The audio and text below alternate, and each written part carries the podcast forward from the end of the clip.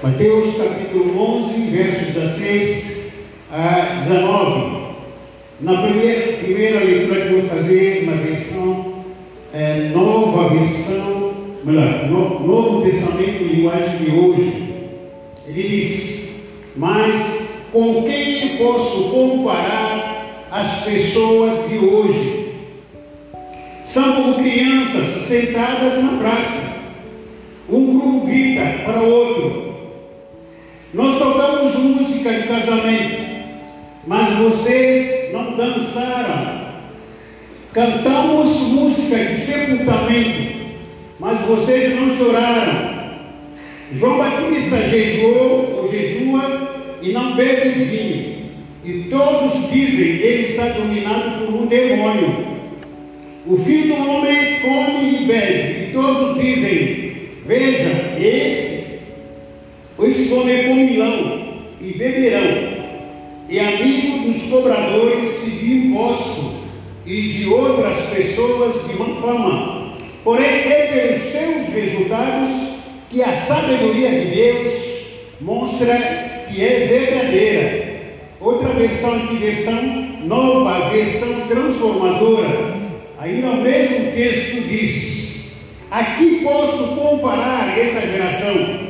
Ela se parece com, com crianças que brincam na praça, queixam-se a seus amigos, tocamos flauta e vocês não dançaram, e entoamos lamentos e vocês não se entristeceram. Quando João apareceu, não costumava comer nem beber em público, e vocês dizem: esta está possuída por demônio. E o filho do homem, por sua vez, come e bebe, e vocês dizem: é comilão e beberão, amigo de cobradores de imposto e pecadores mas a sabedoria é comprovada pelos resultados que produz. E quer falar um pouquinho sobre a insatisfação? É um sentimento, uma emoção, uma atitude que faz parte do nosso dia a dia, de estarmos satisfeitos ou insatisfeitos. E como esses resultados da insatisfação podem influenciar a nossa vida. Jesus está dizendo aqui, ó, como posso comparar essa geração? Que geração é essa? É lógico, quando Jesus estava aqui na terra, falava da geração do, dos homens, das pessoas que existiam naquela época. Mas essa mesma palavra continua equivalendo para hoje também. A mesma pergunta continua ressoando da mesma forma. O microfone aqui está dando de volta, hein? Portanto, liga aí, isso aqui está no som aí, por favor. Coloca esse microfone aqui, o som, numa mesma dimensão E diz o seguinte: essa geração é, que é se você e eu, dessa geração que nós estamos vivendo, é uma geração que é comparada com uma criança miúda, mimada. É isso que está dizendo aqui. Uma criança mal criada. E essa geração, ela tem comportamento, tem conduta de uma criança mal criada. Você já tem uma criança mal criada? Me mata. Você coloca na mão, brinquedo super caro, da hora, ele quer outro. Aquilo que você entregou na mão dela, não aceita, ele quer outro. Vai comprar outro que ela está exigindo, não o satisfaz. Ela quer outro também. De repente ela quer outro. Agora não quer do irmão ou da irmã, de todo mundo que está em casa, porque sempre se, dê, se dá por insatisfeito por aquilo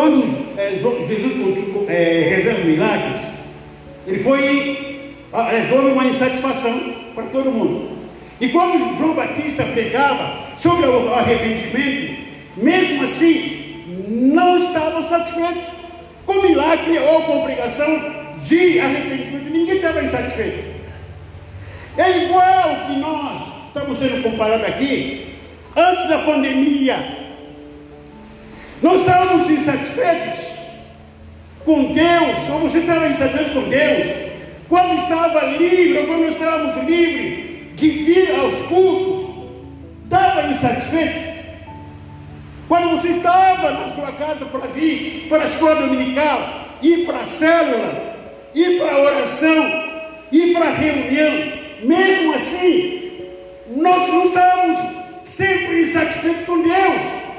Nós nunca sempre estamos insatisfeitos com a igreja, com o pastor, sempre não estamos insatisfeitos com o excesso de atividade na igreja. Sempre a gente reclamando, nossa, a igreja está muita coisa, é muita coisa na igreja. Agora Deus mandou a pandemia para ficar em casa, todo mundo ficar em casa.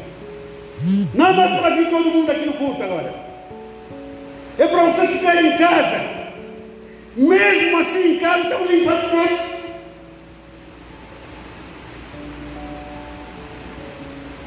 Insatisfeito quando estava livre, insatisfeito quando tem, tem pandemia, tem pandemia, perdão.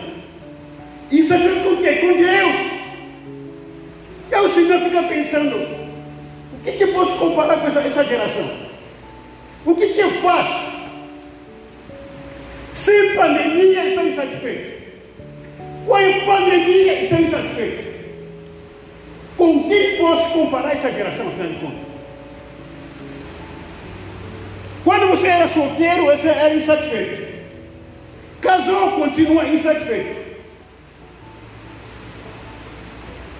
Casou, continua com essa mesma insatisfação. Ficou viúva, continua com a mesma insatisfação. Separou, ainda insatisfeito. Estava desempregado, estava insatisfeito com a vida. De repente arrumou trabalho, ainda continua insatisfeito com o trabalho, reclamando do trabalho. A insatisfação continua. Era magra, estava insatisfeito, infeliz. Engordou? Está satisfeito? Estava magra? É, teu magra. Engordou? Ah, estou gordo. Afinal de contas, o que, que eu faço com essa geração? Essa pergunta que a gente está fazendo. Por que essa insatisfação? Trabalho na igreja, está no louvor, está nas células, na intercessão, no mentoramentos, está no grupo de dança, na mídia, nos jovens, nos casais, mesmo assim insatisfeito. Não sou realizado. Não fazem nada na igreja, continua insatisfeito. Enquanto ele estava envolvido com tudo na igreja, demonstra insatisfação em algumas áreas. E para com tudo, continua insatisfeito. Que sentimento maluco esse? Estamos num mundo perdido no pecado. Essa insatisfação que Jesus falou é uma satisfação que é real. Você estava lá no mundo antes de você vir para Jesus. Estava lá perdido, lamaçando o pecado, andando para cá e para lá, sem destino, sem Deus, gritando, sem ninguém na sua vida. Mesmo assim estava insatisfeito. Um dia você entregou a sua vida para Jesus como único Salvador Senhor sua vida, pensando que ia mudar e acabar com a satisfação. Não, piorou. Virou crente murmurador, insatisfeito com a igreja, insatisfeito, insatisfeito com a, o Evangelho. E Jesus se pergunta, mas o que, que eu faço contigo? Você estava lá no mundo insatisfeito. Você se tornou minha filha, meu filho, está insatisfeito ainda. Afinal de contas, o que, que faz com essa geração? Nem Jesus conseguiu entender, nem Jesus entende o que essa geração quer. Com que pode ser comparada essa geração? Quando toca a flauta para dançar, não dança, está insatisfeita. Quando toco a música de tristeza para chorar, não chora, está insatisfeito mesmo assim. João Batista veio aqui no mundo para pregar a mensagem sobre arrependimento. Não ficaram satisfeitos. Jesus veio para realizar vários milagres. Também ninguém ficou satisfeito. E daí? O que, que vocês querem? Essa é a pergunta que a gente está fazendo. De tanta insatisfação, o que vocês querem? Me fala.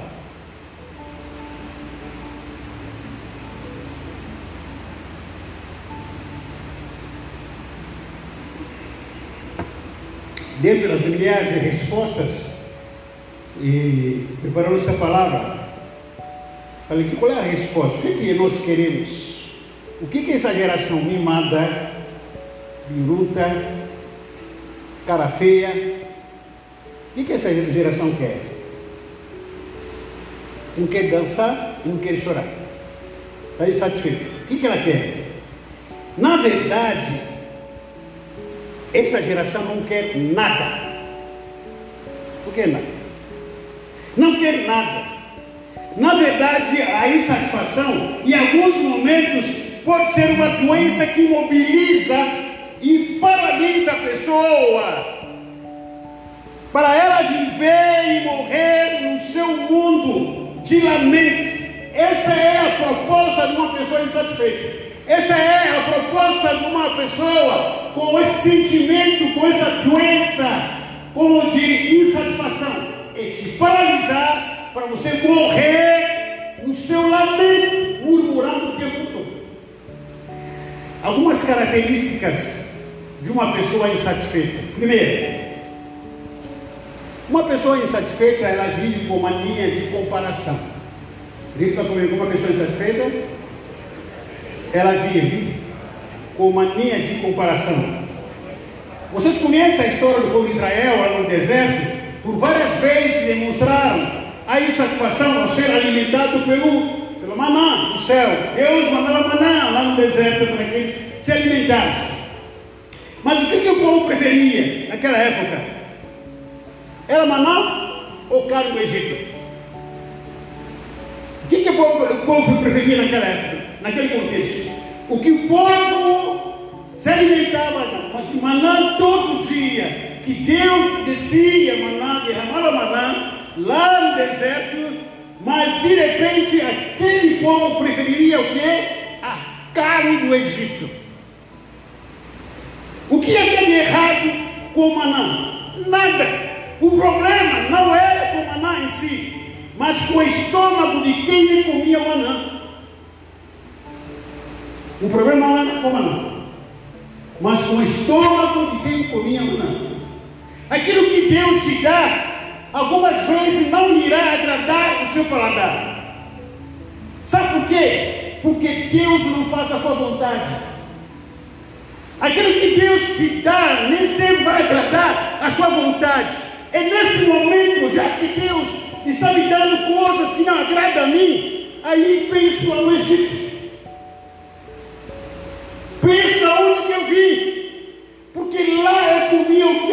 Agradava a minha carne. Não agradava a Deus, mas agradava o quê? A minha apetite, a minha carne, o meu desejo, a minha vontade. Enquanto você está aqui, Deus te sustentando, nada falta, você está insatisfeito. O problema não está com maná. O problema é quem está recebendo maná. Estou está recebendo maná. O problema está de quem está recebendo o milagre de Deus. O presente de Deus. Esse é o problema. Porque enquanto você está avaliando o mundo, roubava, estava lá no mundo,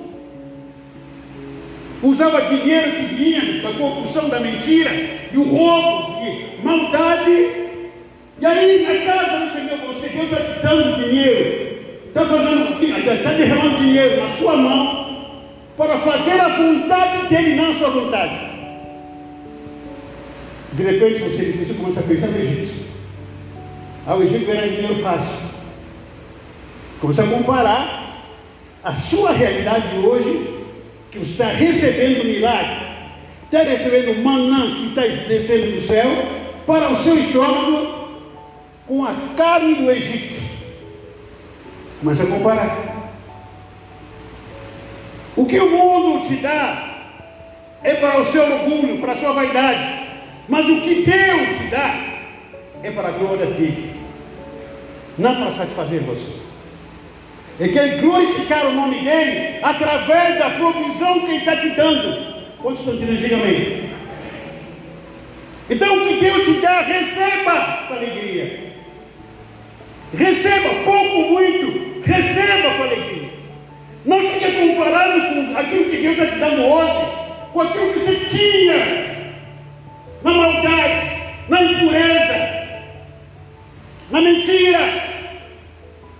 na falsidade, na idolatria.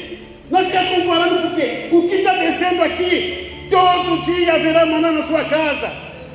Todo dia Deus não vai deixar você ir, de passar fome. Ele vai abrir o céu para derramar a bênção sobre a sua casa. Mas receba e agradeça, porque vai glorificar o nome do Senhor. Não compare, para de comparar o seu corpo. Para de comparar o seu corpo com o corpo dos outros. Porque seu corpo é especial. Pare de comparar com o seu corpo com anadigma.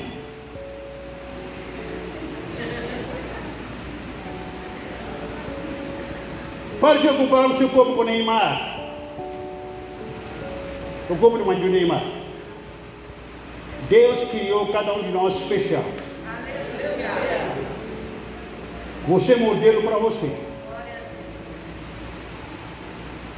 E agradeça a Deus pelo seu corpo. Pare de comparar a sua vida com os outros. Toda vez que você comparar a vida da sua vida com pessoas que são incrédulas, você vai ficar desanimado, vai ficar insatisfeito. Você compara, você vai amanhã no shopping olhar aquele, aquela foto, né? Daquele galão, né? Galão de botija, sei lá, de água. Todo aquele bombado, você olha para você que barrigudo, olha que meu Deus do. Com esse cara aqui, eu vou perder de, de 7 a 0. Ou 7 a 1. Você começa a se comparar, você vai ficar desanimado. Para de ficar se comparando. Para de ficar comparando a sua família com a família dos outros. Cada um tem a sua família e a sua é muito especial para Deus e para vocês também. Para de ficar comparando o seu emprego. Ah, se tivesse, não, Deus te deu emprego, te deu. Agradece a Ele, porque você tem emprego.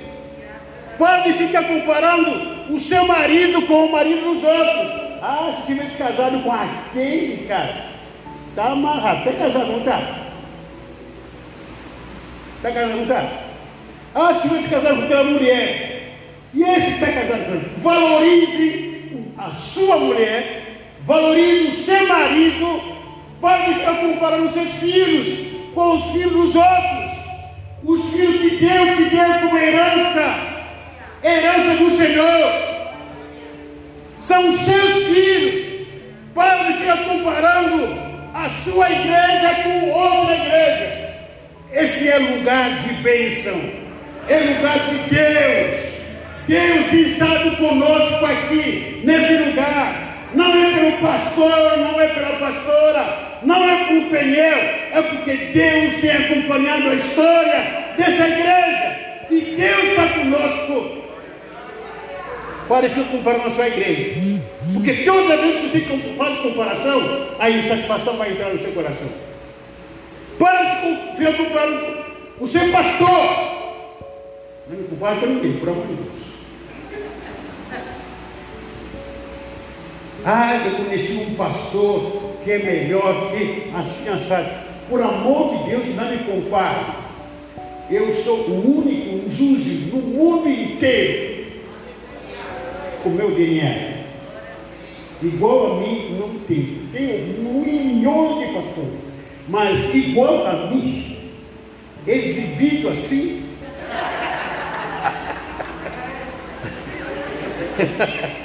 Brincadeira, gente. Cada pastor é um pastor. Não tinha comparado um pastor para cá. Eu conheci um pastor, aquele pastor é melhor do que o outro. Aquele pastor. Ei, agradeça a Deus pelo seu pastor.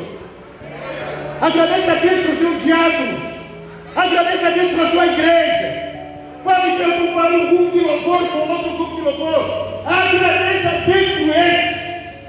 Deus nos deu o melhor grupo de louvor, o melhor grupo de dança, os melhores jovens, os melhores adolescentes, os melhores, as melhores crianças, os melhores células. Deus nos deu. Louvado seja o nome do Senhor. Valoriza, pode ver comparando. Pode ver comparando o seu ministério com o ministério dos outros. Deus te deu amigos. Valoriza eles. Eu vi comparando. Ah, os meus amigos são melhores. Ah, os amigos do irmão Henrique são melhores do que os meus. Não compare. Isso vai causar insatisfação. Pare de ver comparando a sua cidade com a cidade dos outros. Cada cidade tem a sua a sua personalidade, a sua identidade. A pastora falou para mim, eu vou morar numa cidade de tal. Falei que não, eu amo Guarujá. Eu vou morar no Guarujá. Guarujá, a minha cidade, onde que o povo me adotou. Eu vou ficar na Guarujá. Amo Guarujá. Para ver comprar no seu país. Irmãos, Brasil, país abençoado por Deus. Vocês precisam conhecer o país de vocês. Vocês não valorizam muito o Brasil. Enquanto os europeus, americanos, gringos vêm no Brasil para usufruir das bênçãos que vocês precisam conhecer o Brasil. Espera terminar a pandemia para você viajar. Deus tem me dado a oportunidade de passear em alguma cidade brasileira. Cada cidade é mais linda do outra. Nem os europeus têm o que o Brasil tem. Valoriza aqui essa cidade. Muita gente fugindo do Brasil e morar na Europa ou nos Estados Unidos, porque não valoriza aqui. Não valoriza. Muita coisa que tem aqui no Brasil que não tem muito, um monte de lugar no mundo inteiro. Não estou dizendo para você não pode morar em outro lugar. Mas em termos de comparação, Brasil é Brasil, não se compara com nenhum outro país do mundo. Ah, vamos morar nos Estados Unidos, mora lá, mas aqui é Brasil. Aqui é Bolsonaro. Corta essa parte. Brincadeira. Mas o Brasil é um país diferenciado. Um país diferenciado. Gosto muito, amo. Tem muito, muito frutas, legumes, comida no Brasil. Meu Deus do céu.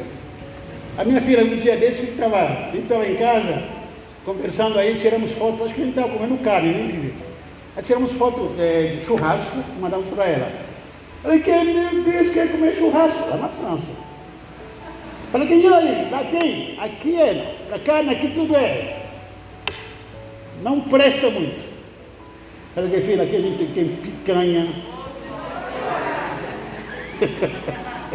Falei, manda para mim. Tiramos foto para ela.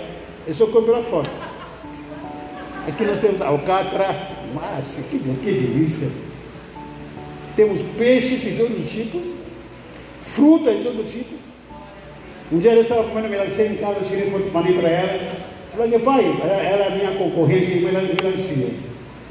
E como melancia em casa, deixo lá, quando vira as costas, ela já corta em metade, a gente fica competindo.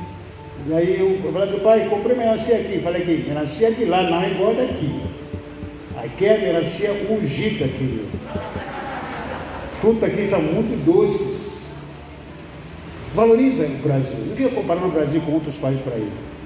Outro pode ser rico, pode ser outro para ir, mas Brasil é Brasil. Amém?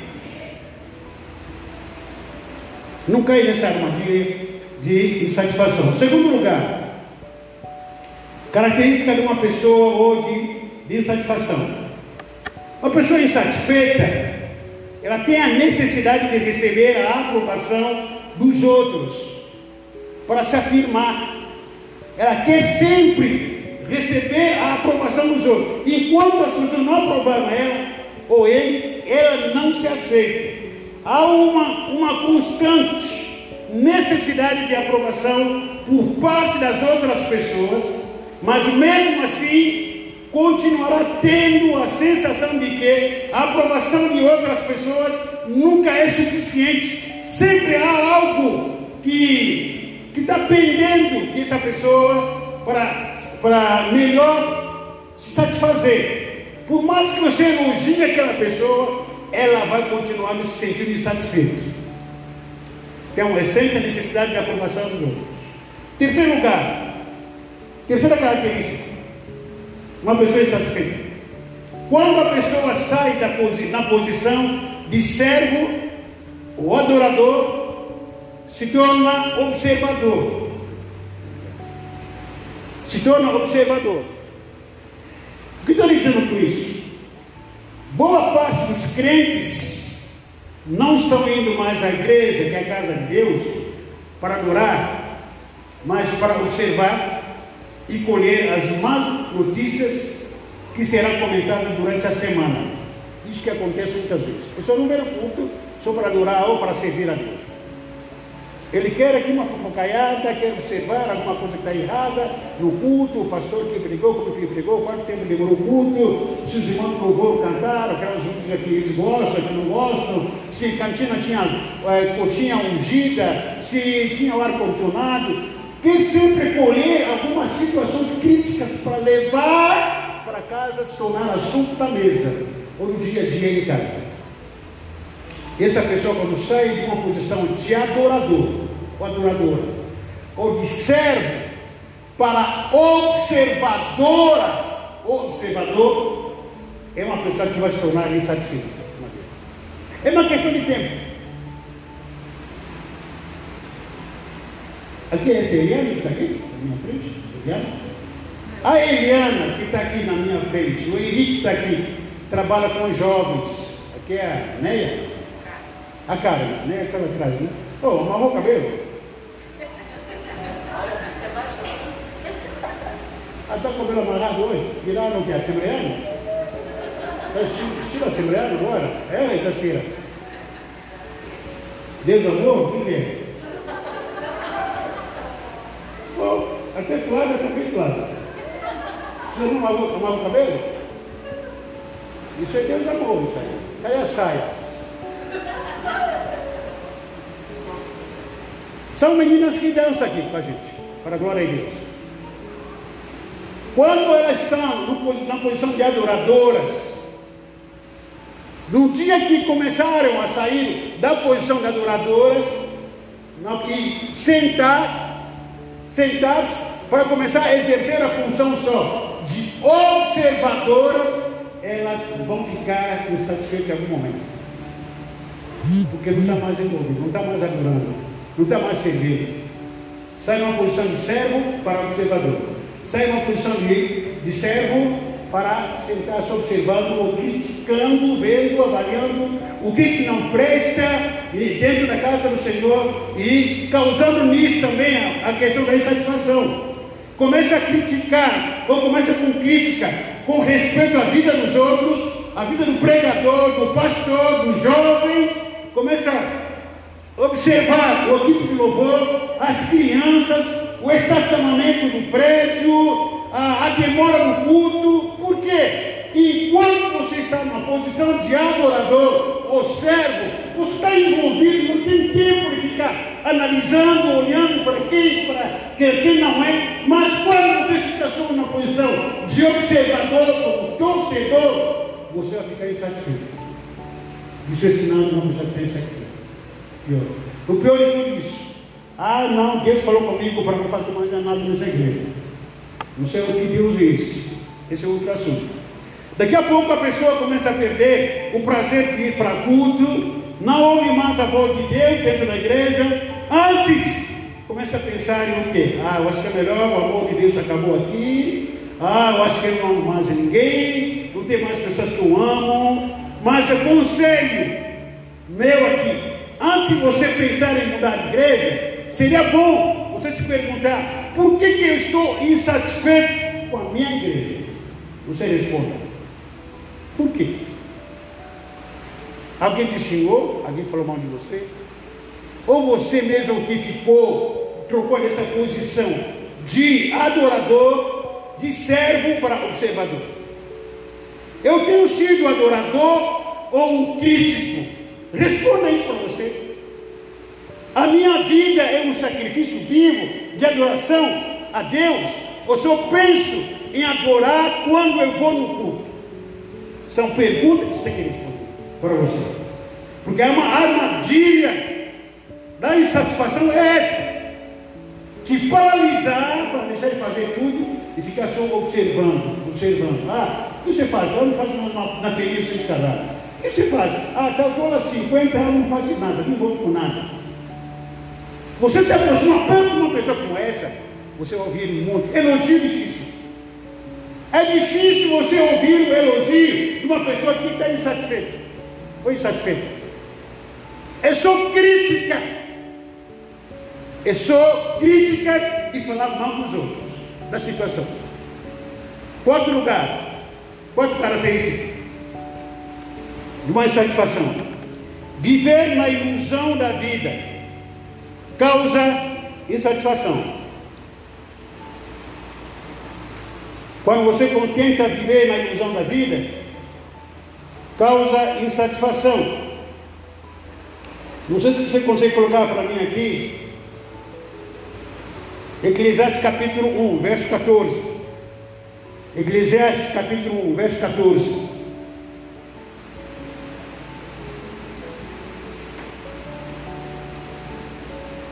Eclesiastes capítulo 1, verso 14. O que, que diz?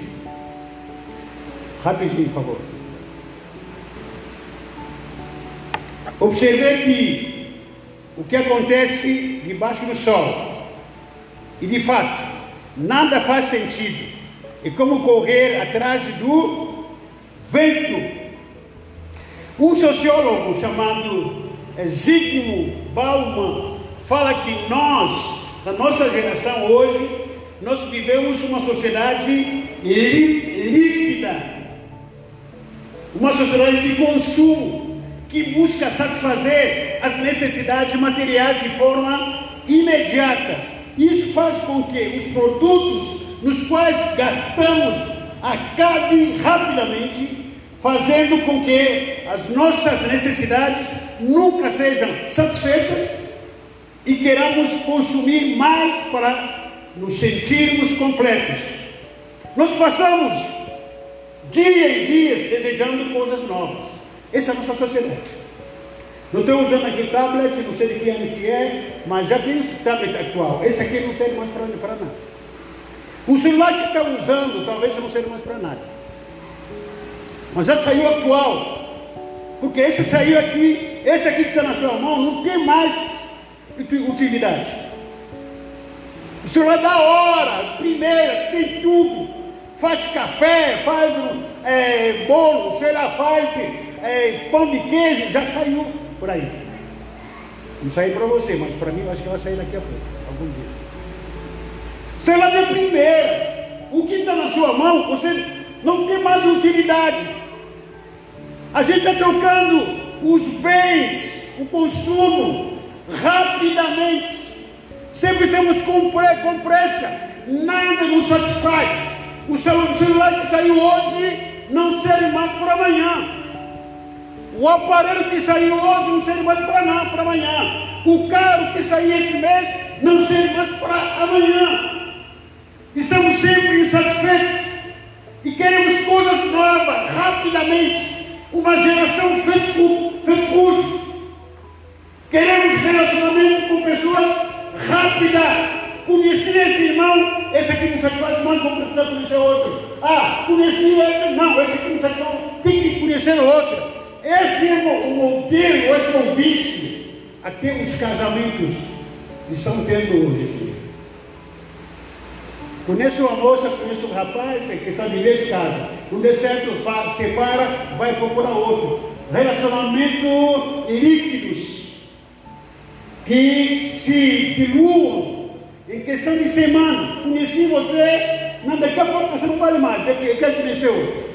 Conheci esse aqui não, esse aqui não. Eu conheci melhor, aquela é melhor. Ah, conheci aquele não, esse aqui não vale mais.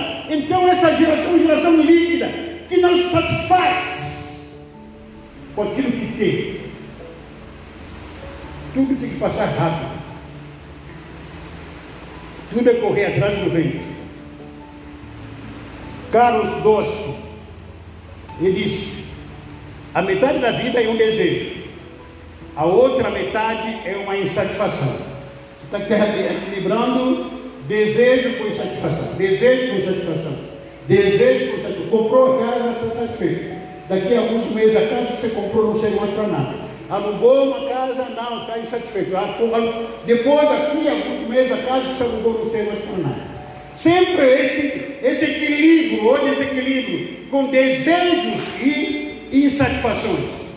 Existe em nós um forte desejo de ter coisas novas ter pessoas novas como, como você, mas por vivermos uma, uma sociedade líquida, tudo que tem que ser é, fast food, rápida, e não irá te satisfazer. Você vai estar correndo sempre atrás do vento. O bom da insatisfação é alavanca você, a sua vida, no bom sentido, vai te levar para o crescimento espiritual, crescimento material, crescimento profissional e crescimento ministerial. Tirar você da zona de conforto. Esse é o bom de uma satisfação. E quando muitas vezes eu passo isso de vez em quando, eu olho para a minha vida espiritual, olho para a minha vida ministerial, e eu tenho aquela insatisfação, não, não estou muito bem, espiritualmente falando, ministerialmente falando, não estou muito bem, não estou muito bem no meu casamento, eu preciso fazer algo para me alavancar, para crescer, para sair da zona do conforto. Esse é o bom de uma insatisfação. Tirar você da miséria, tirar você da lama, tirar você da neutralidade para o crescimento. Mas o restante da pessoa que está insatisfeita causa em você uma doença que vai te paralisar, você morrer aonde? Nas, no seu lamento e nas suas críticas. Só para terminar aqui, uma pessoa insatisfeita, uma pessoa é, perfeccionista, tem um síndrome de perfeccionismo. Perfeito só é Deus. Ele quer ou ela quer tudo perfeito, do jeito dela. Tudo tem que ser daquele, daquela forma. Ele não quer que ninguém mexa com aquilo.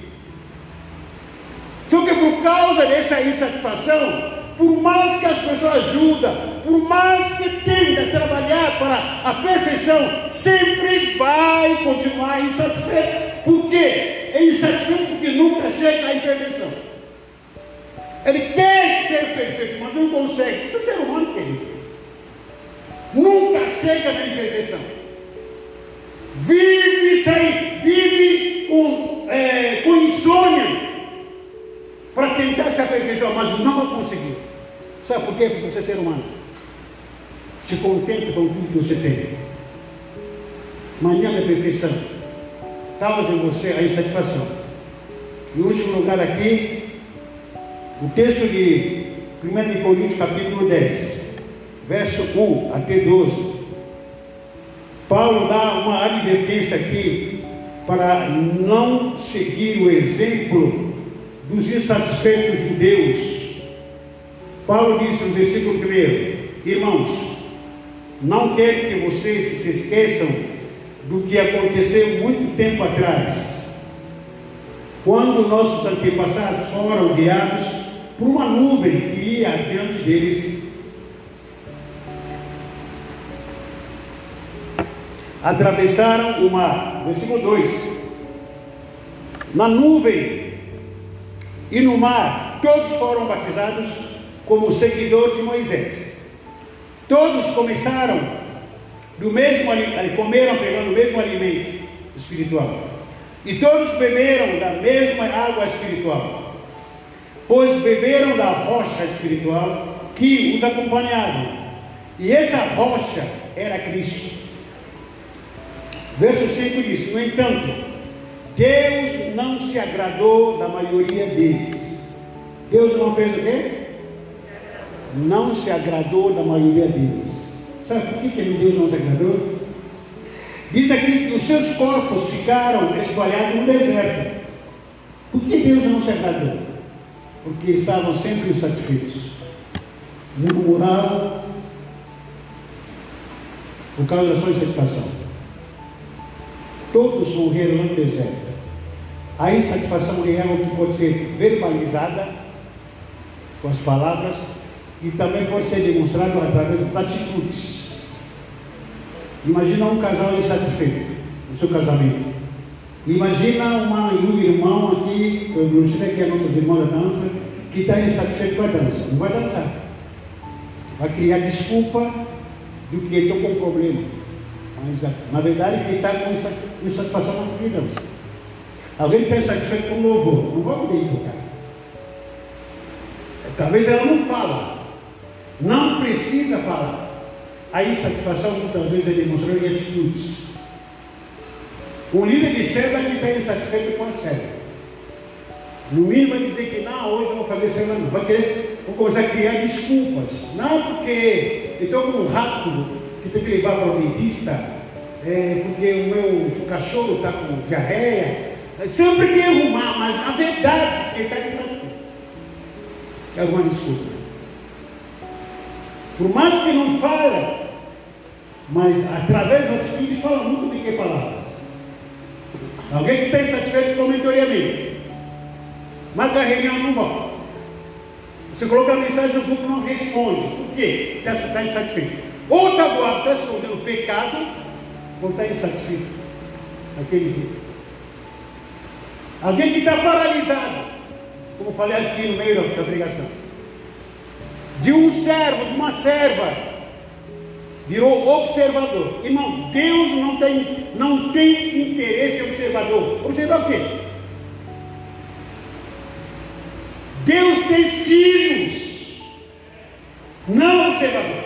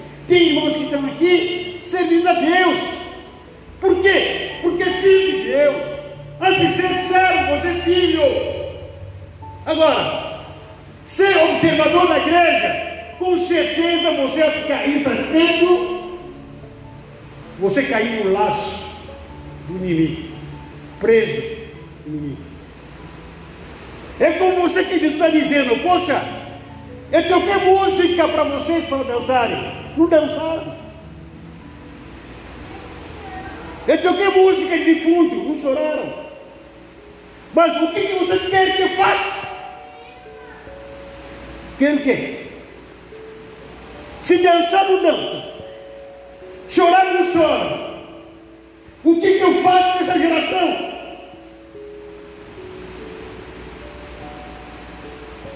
Versículo 6 aqui, só para continuar, diz: Tais coisas aconteceram como advertência para nós, advertência, a fim de que não cobicemos o que é mal, como eles cobiçaram, nem adoremos uh, ídolos, como alguns deles adoraram, seguindo as, segundo as Escrituras.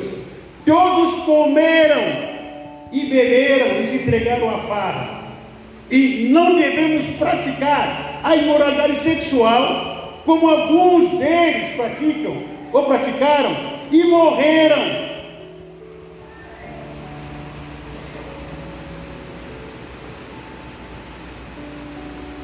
Versículo 8.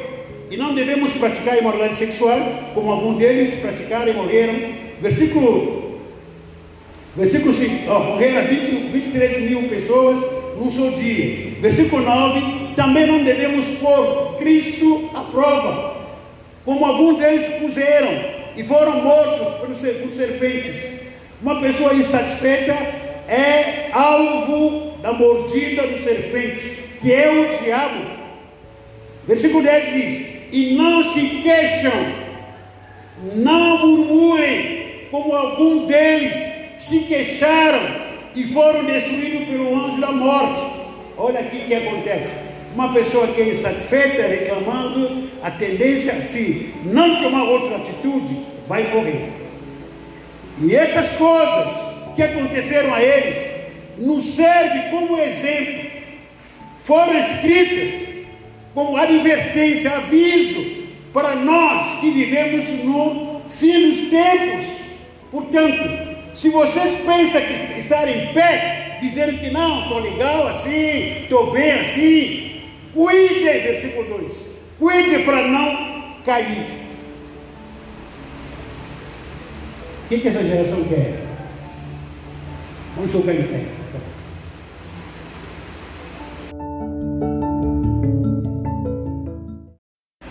Mateus capítulo 11, versos 16 a 19.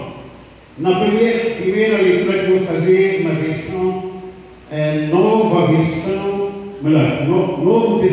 linguagem de hoje. Ele diz: Mas com quem posso comparar as pessoas de hoje? São como crianças sentadas na praça. Um grupo grita para o outro nós tocamos música de casamento, mas vocês não dançaram. Cantamos música de sepultamento, mas vocês não choraram. João Batista jejuou ou jejua e não bebe vinho. E todos dizem ele está dominado por um demônio. O filho do homem come e bebe, e todos dizem: Veja, esse pois comer milão e beberão, e amigo dos cobradores de imposto e de outras pessoas de má fama. Porém, é pelos seus resultados que a sabedoria de Deus mostra que é verdadeira. Outra versão aqui, versão nova, versão transformadora. Ainda o mesmo texto diz: Aqui posso comparar essa geração ela se parece com, crianças que brincam na praça, queixam-se a seus amigos, tocamos flauta e vocês não dançaram, entoamos lamentos e vocês não se entristeceram. Quando João apareceu, não costumava comer nem beber em público, e vocês dizem: esta está possuída por demônio. E o filho do homem, por sua vez, come e bebe, e vocês dizem: é comilão e beberrão, amigo de cobradores de imposto e pecadores. Mas a sabedoria é comprovada pelos resultados que produz. E quero falar um pouquinho sobre a insatisfação. É um sentimento, uma emoção, uma atitude que faz parte do nosso dia a dia, estarmos satisfeitos ou insatisfeitos. E como esses resultados da insatisfação podem influenciar a nossa vida. Jesus está dizendo aqui, ó, como eu posso comparar essa geração? Que geração é essa? É lógico, quando Jesus estava aqui na terra, falava da geração do, dos homens, das pessoas que existiam naquela época. Mas essa mesma palavra continua equivalendo para hoje também. A mesma pergunta continua ressoando da mesma forma. O microfone aqui está dando ida e volta, hein? Portanto, liga aí, isso aqui está no, no, som aí, por favor. Coloca esse microfone aqui, o som, numa mesma dimensão para E diz o seguinte: essa geração é, que é nós, você e eu, desse, dessa geração que nós estamos vivendo, é uma geração que é comparada com uma criança miúda, mimada. É isso que está dizendo aqui. Uma criança mal criada. E essa geração, ela tem comportamento, tem conduta de uma criança mal criada. Você já tem uma criança mal criada? Mimada. Você coloca brinquedo na mão, brinquedo super caro, da hora, ele quer outro. Aquilo que você entregou na mão dela, não aceita, ele quer outro. Vai comprar outro que ela está exigindo, não o satisfaz. Ela quer outro também. De repente ela quer outro, outro brinquedo do irmão ou da irmã, de todo mundo que está em casa, porque sempre se, dê, se dá por insatisfeito por aquilo que ele está tendo como brinquedo. Essa criança mimada, insatisfeita, uma criança miúda, é mal criada, porque é uma geração que carrega um síndrome de insatisfação. Como criança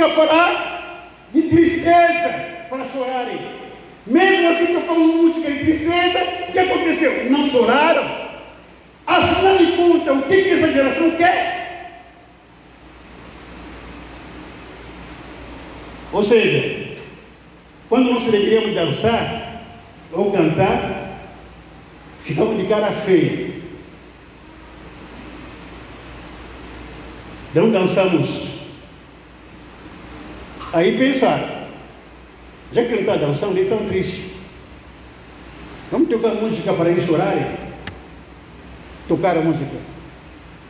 Em vez de chorar, não chorar. Você está entendendo? Amém? Quando Jesus realizava os milagres, ainda continua com esse mesmo contexto, ele diz: quando é, Jesus é, realiza milagres, ele foi, houve uma insatisfação para todo mundo. E quando João Batista pregava sobre o arrependimento, mesmo assim, não estavam satisfeitos com milagre ou com pregação de arrependimento. Ninguém estava insatisfeito. É igual que nós estamos sendo comparados aqui, antes da pandemia. Nós estávamos insatisfeitos com Deus, ou você estava insatisfeito com Deus, quando estava livre, ou quando estávamos livres de vir aos cultos, estava insatisfeito? Quando você estava na sua casa para vir para a escola dominical, ir para a célula, ir para a oração, ir para a reunião, mesmo assim, nós não estamos sempre insatisfeitos com Deus.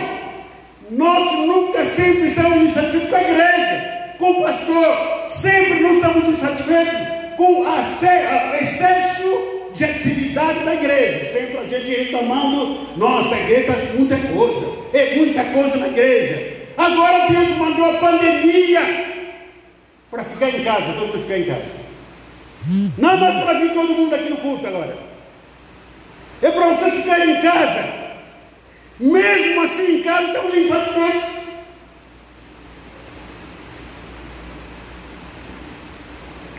Insatisfeito quando estava livre, Insatisfeito quando tem, tem pandemia. Tem pandemia, perdão.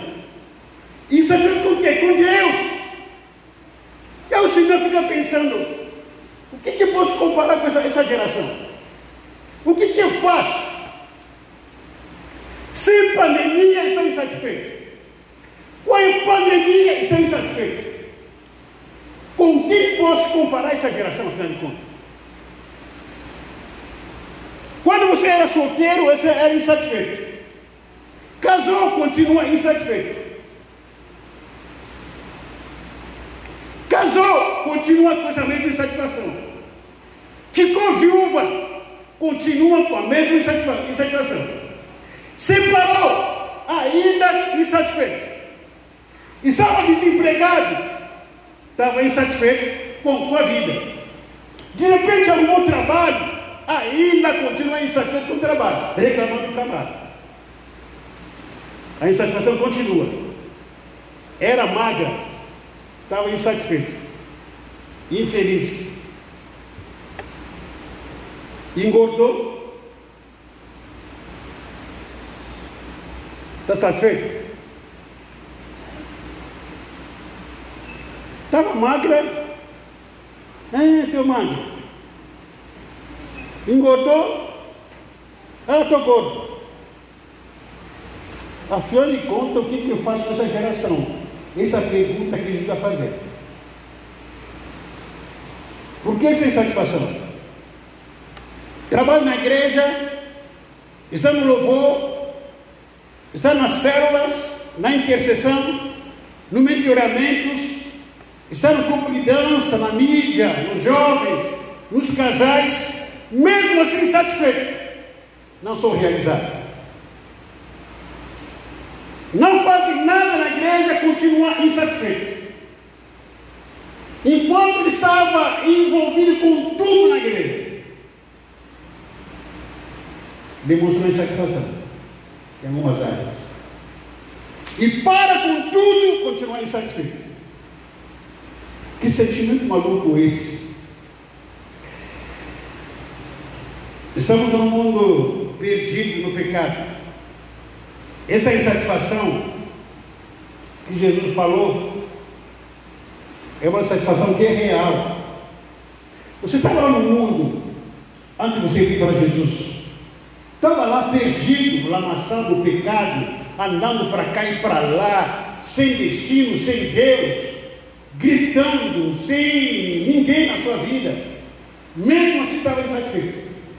Um dia você entregou a sua vida para Jesus como o único Salvador Senhor da sua vida, pensando que ia mudar e acabar com a satisfação. Não, piorou virou crente murmurador, insatisfeito com a igreja, insatisfeito, insatisfeito com a, o Evangelho. E Jesus se pergunta, mas o que, que eu faço contigo? Você estava lá no mundo insatisfeito. Você se tornou minha filha, meu filho, está insatisfeito ainda. Afinal de contas, o que, que faço com essa geração? Nem Jesus conseguiu entender nem Jesus entende o que essa geração quer. Com que pode ser comparada essa geração? Quando toca a flauta para dançar, não dança. Está insatisfeita. Quando toco a música de tristeza para chorar, não chora. Está insatisfeito mesmo assim. João Batista veio aqui no mundo para pregar a mensagem sobre arrependimento não ficaram satisfeitos. Jesus veio para realizar vários milagres. Também ninguém ficou satisfeito. E daí? O que, que vocês querem? Essa é a pergunta que a gente está fazendo. De tanta insatisfação, o que vocês querem? Me fala.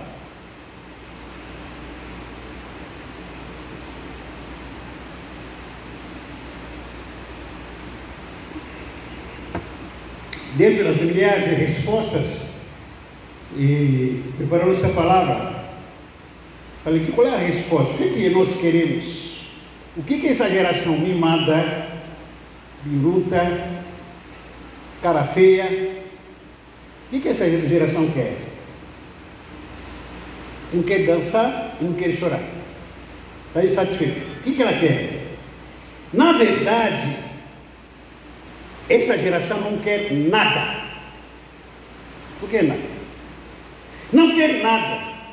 Na verdade, a insatisfação, em alguns momentos, pode ser uma doença que imobiliza e paralisa a pessoa.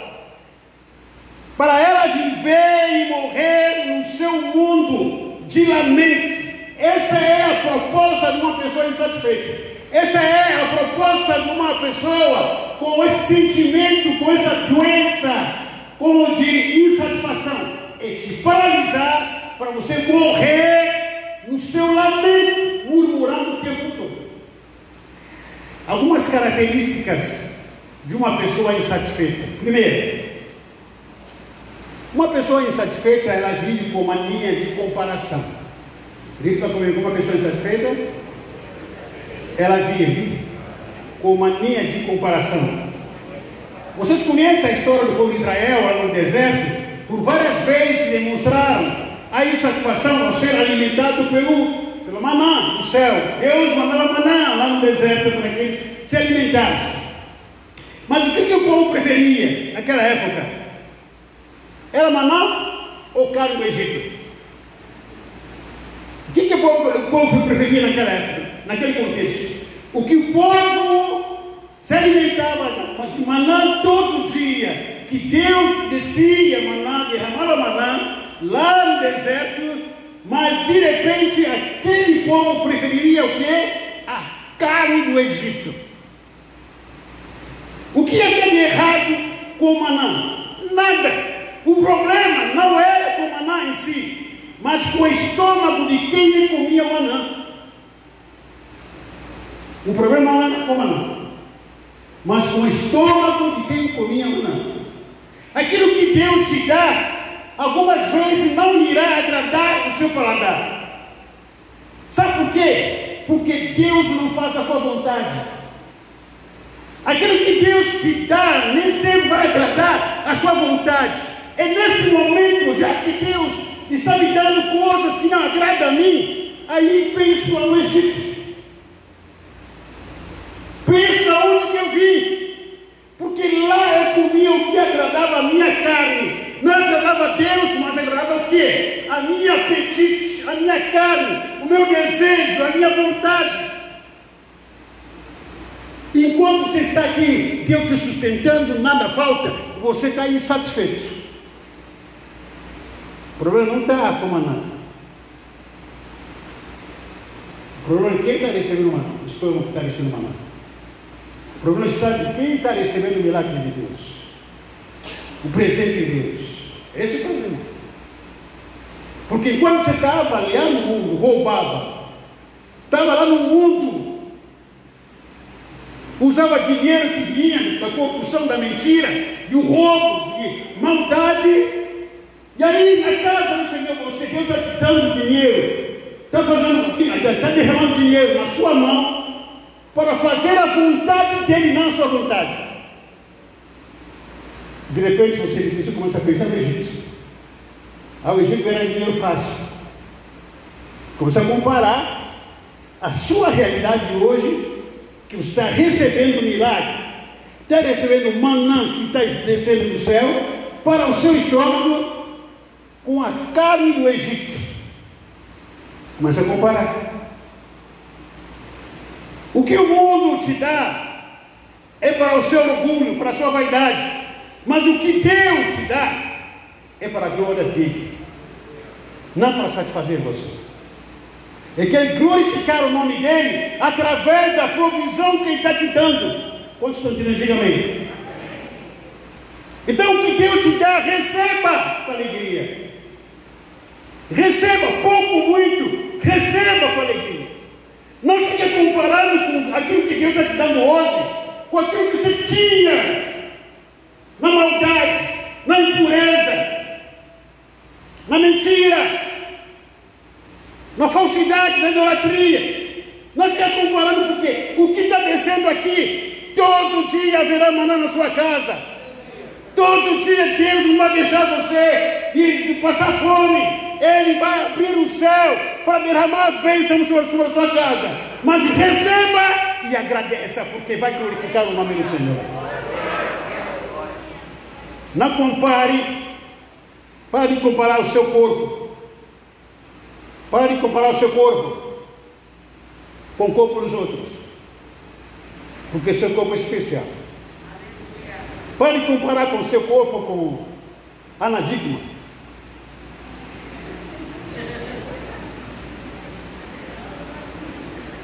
Pare de comparar o seu corpo com Neymar. O corpo de Neymar. Deus criou cada um de nós especial. Você é modelo para você. E agradeça a Deus pelo seu corpo. Pare de comparar a sua vida com os outros. Toda vez que você comparar a vida da sua vida com pessoas que são incrédulas, você vai ficar eh, desanimado, vai ficar insatisfeito. Você compara, você vai amanhã no shopping olhar aquele, aquela foto, né? Daquele galão, né? Galão de botija, sei lá, de água. Todo aquele bombado. Você olha para você, aquele barrigudo, olha que meu Deus do céu. Com esse cara aqui, eu vou perder de, de 7 a 0. Ou 7 a 1. Você começa a se comparar, você vai ficar desanimado. Para de ficar se comparando. Para de ficar comparando a sua família com a família dos outros. Cada um tem a sua família e a sua é muito especial para Deus e para vocês também. Para de ficar comparando o seu emprego. Ah, se tivesse, não, Deus te deu emprego, te deu. Agradece a Ele, porque você tem emprego. Para de ficar comparando o seu marido com o marido dos outros. Ah, se tivesse casado com aquele, cara, tá amarrado. Tá casado, não tá? Tá casado, não tá? Ah, se tivesse casado com aquela mulher. E esse que está casado com ele, valorize a sua mulher, valorize o seu marido, para de ficar comparando os seus filhos com os filhos dos outros. Os filhos que Deus te deu como herança, herança do Senhor são seus filhos. Para de ficar comparando a sua igreja com outra igreja. Esse é lugar de bênção, é lugar de Deus. Deus tem estado conosco aqui, nesse lugar. Não é pelo pastor, não é pela pastora, não é por pneu, é porque Deus tem acompanhado a história dessa igreja e Deus está conosco. Pare comparar com a sua igreja, porque toda vez que você faz comparação, a insatisfação vai entrar no seu coração.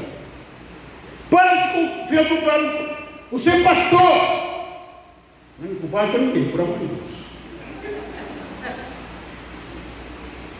Ah, eu conheci um pastor que é melhor que assim, assado. Por amor de Deus, não me compare.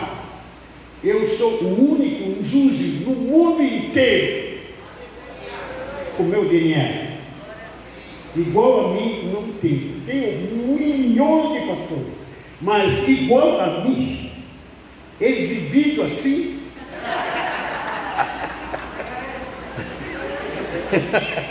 Brincadeira Cada pastor é um pastor. Não tinha comparado o pastor para cá. Eu conheci um pastor, aquele pastor é melhor do que o outro. Aquele pastor. Ei, agradeça a Deus pelo seu pastor. Agradeça a Deus pelos seus diáconos. Agradeça a Deus pela sua igreja. Pode ser comparar um grupo de louvor com outro grupo de louvor. Agradeça a Deus por eles. Deus deu o melhor grupo de louvor, o melhor grupo de dança, os melhores jovens, os melhores adolescentes, os melhores, as melhores crianças, os melhores células. Deus nos deu. Louvado seja o nome do Senhor. Valoriza, pode ver comparando. Pode ver comparando o seu ministério com o ministério dos outros.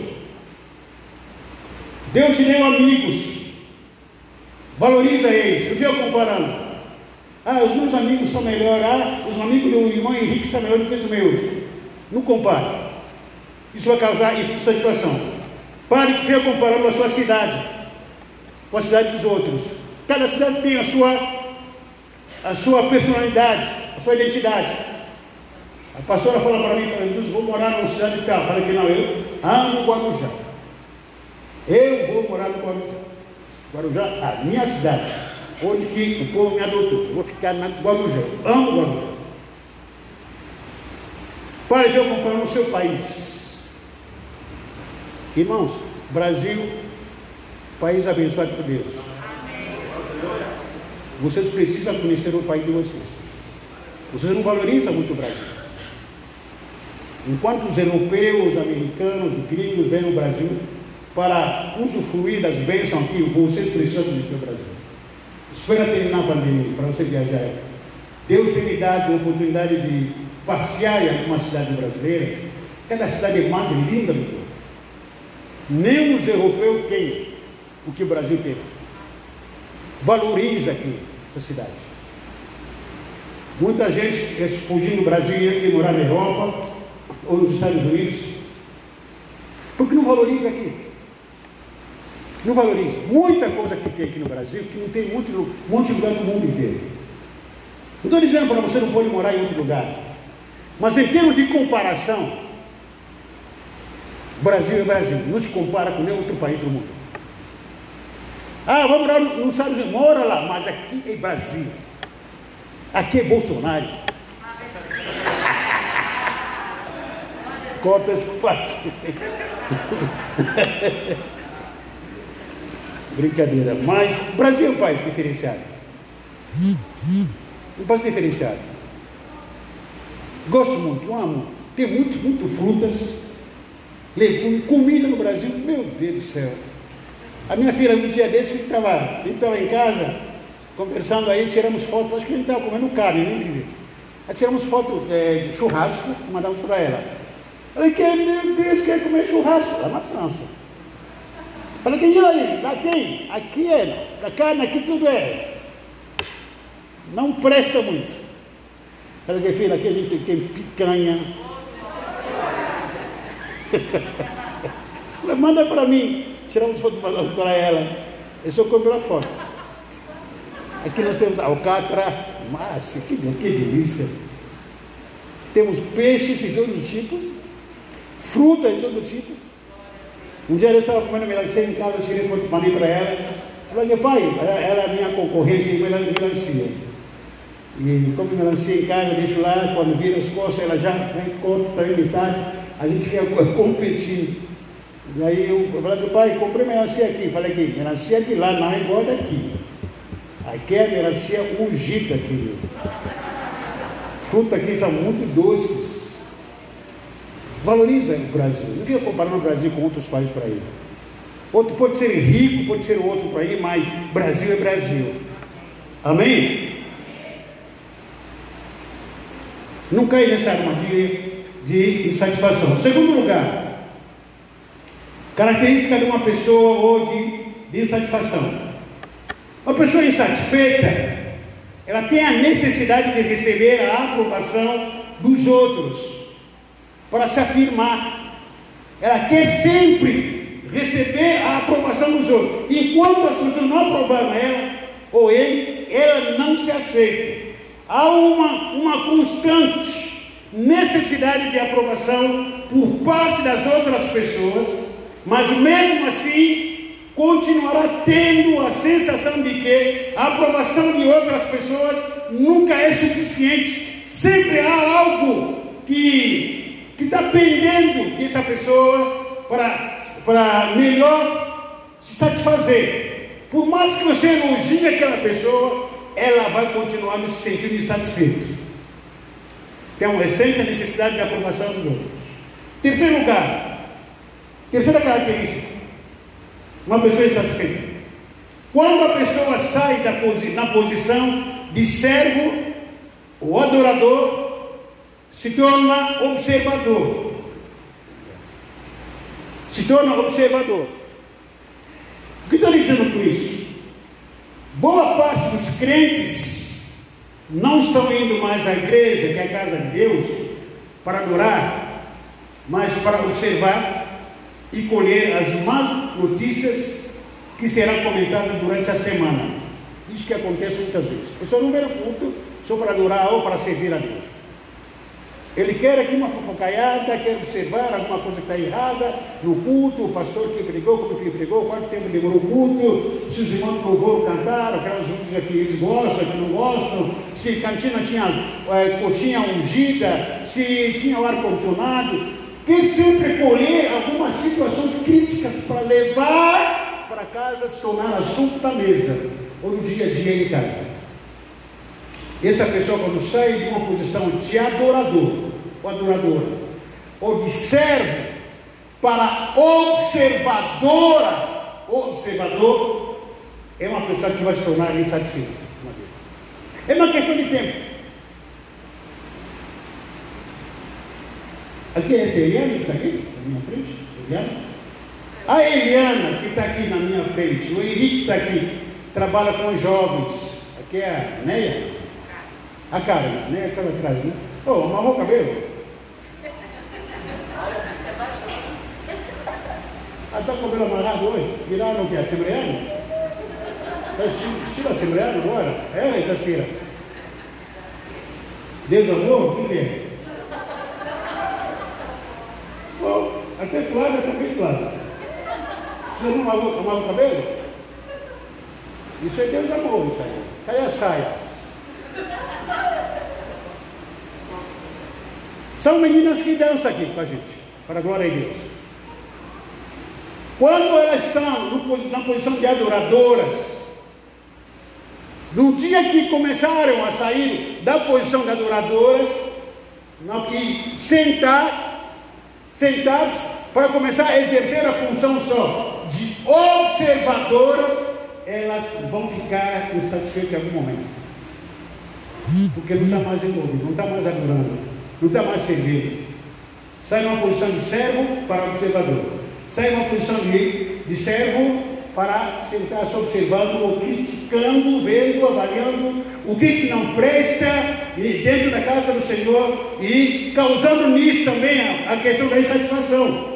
Começa a criticar, ou começa com crítica, com respeito à vida dos outros, à vida do pregador, do pastor, dos jovens, começa a observar o equipe de louvor, as crianças, o estacionamento do prédio, a, a demora do culto, por quê? Enquanto você está numa posição de adorador ou servo, você está envolvido, não tem tempo de ficar analisando, olhando para quem, para quem não é. Mas quando você fica só na posição de observador, como torcedor, você vai ficar insatisfeito.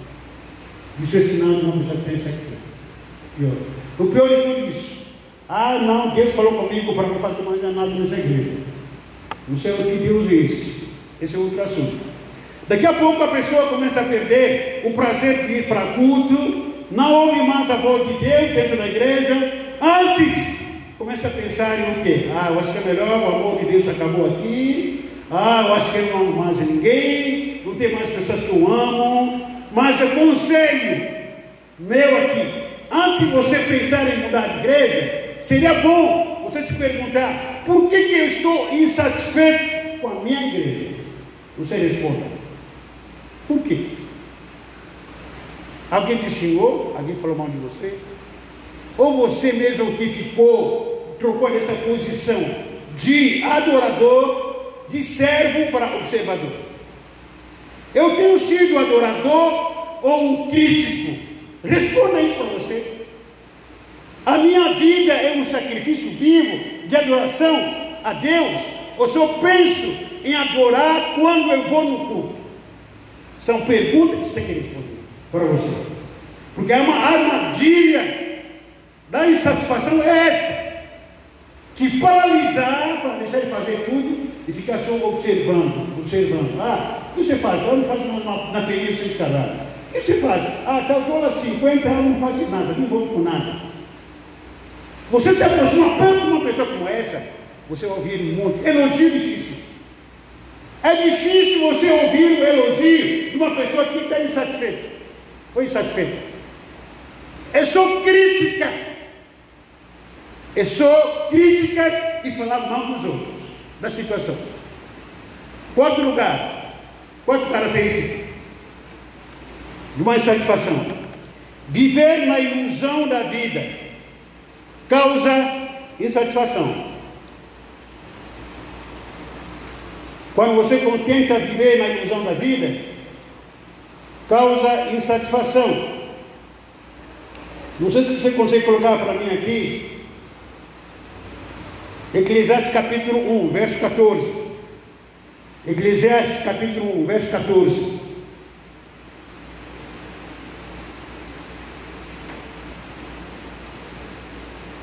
Eclesiastes capítulo 1, verso 14. O que, que diz?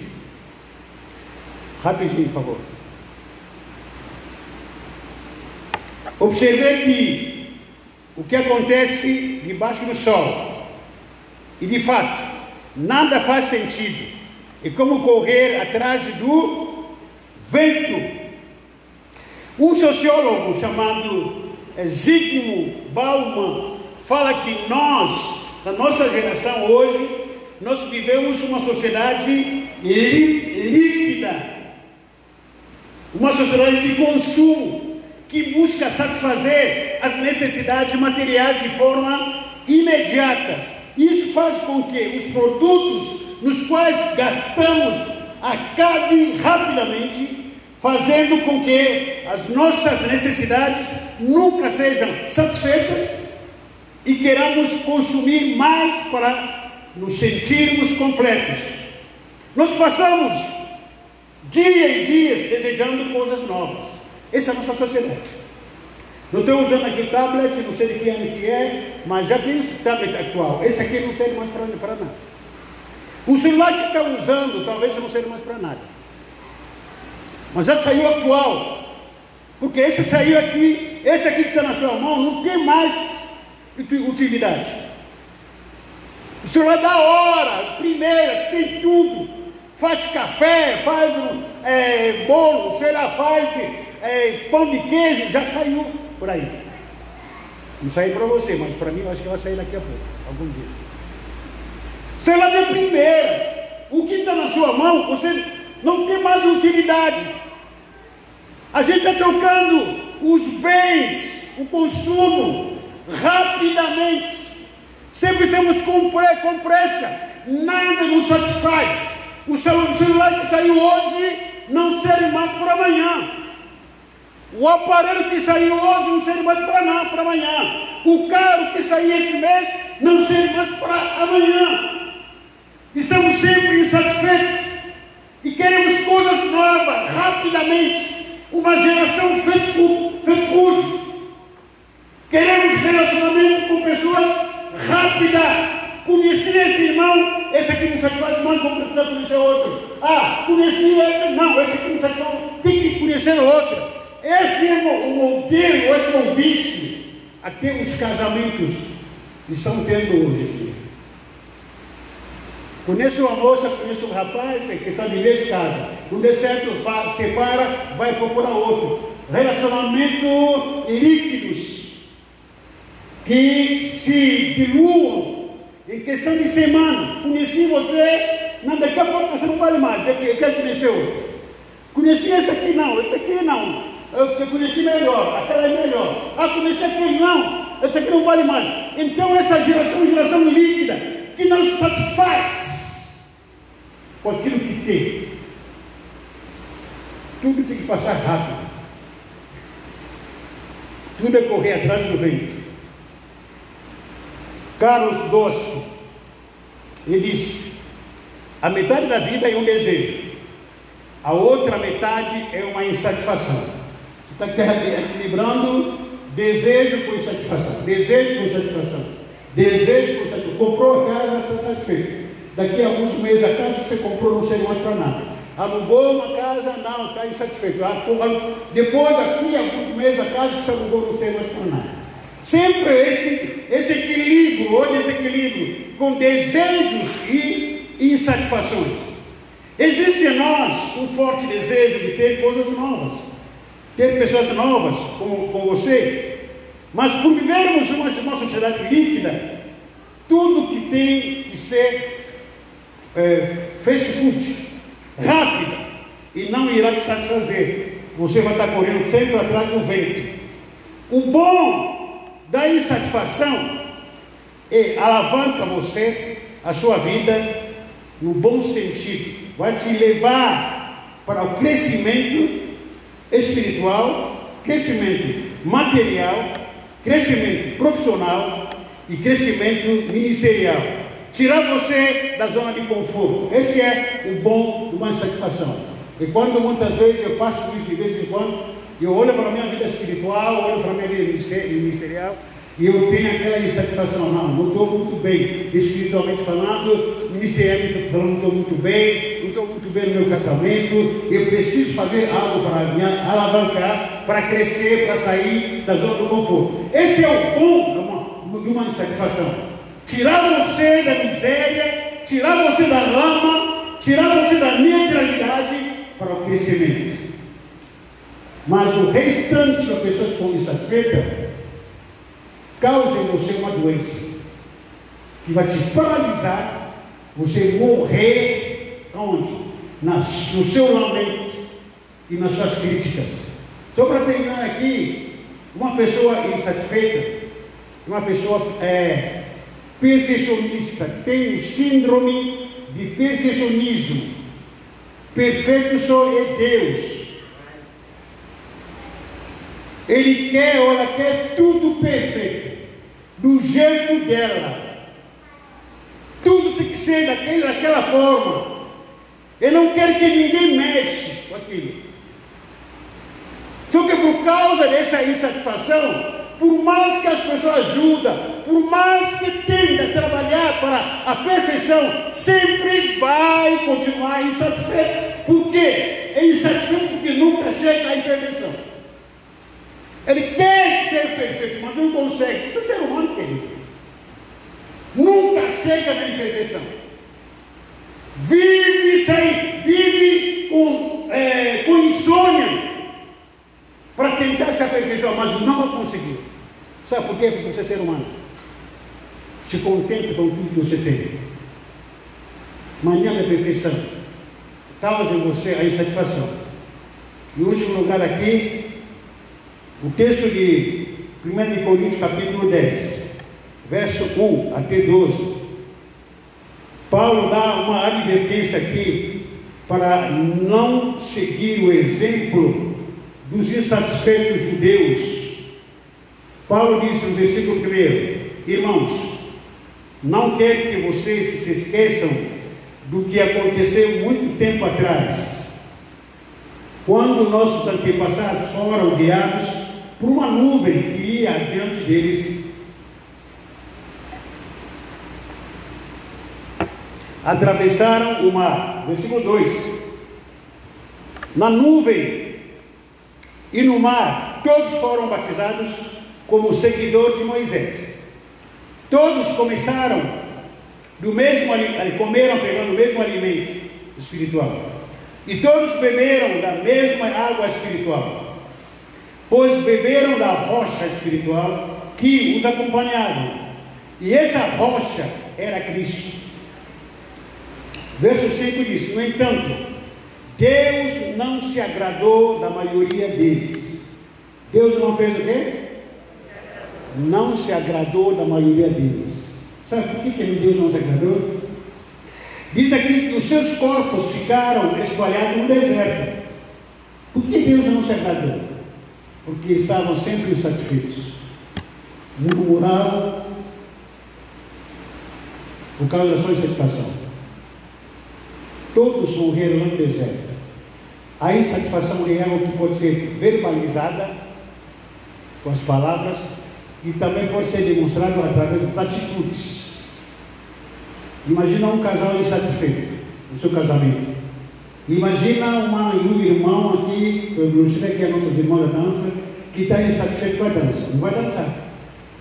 Vai criar desculpa do que estou com problema. Mas, na verdade, ele está com insatisfação com a dança. Alguém está insatisfeito com o louvor. Não vai poder tocar. Talvez ela não fala, não precisa falar. A insatisfação muitas vezes é demonstrada em atitudes. Um líder de célula que está insatisfeito com a célula. No mínimo vai dizer que não, hoje não vou fazer célula não. Vai querer, vou começar a criar desculpas. Não porque eu estou com um rato que tem que levar para o dentista, é, porque o meu cachorro está com diarreia.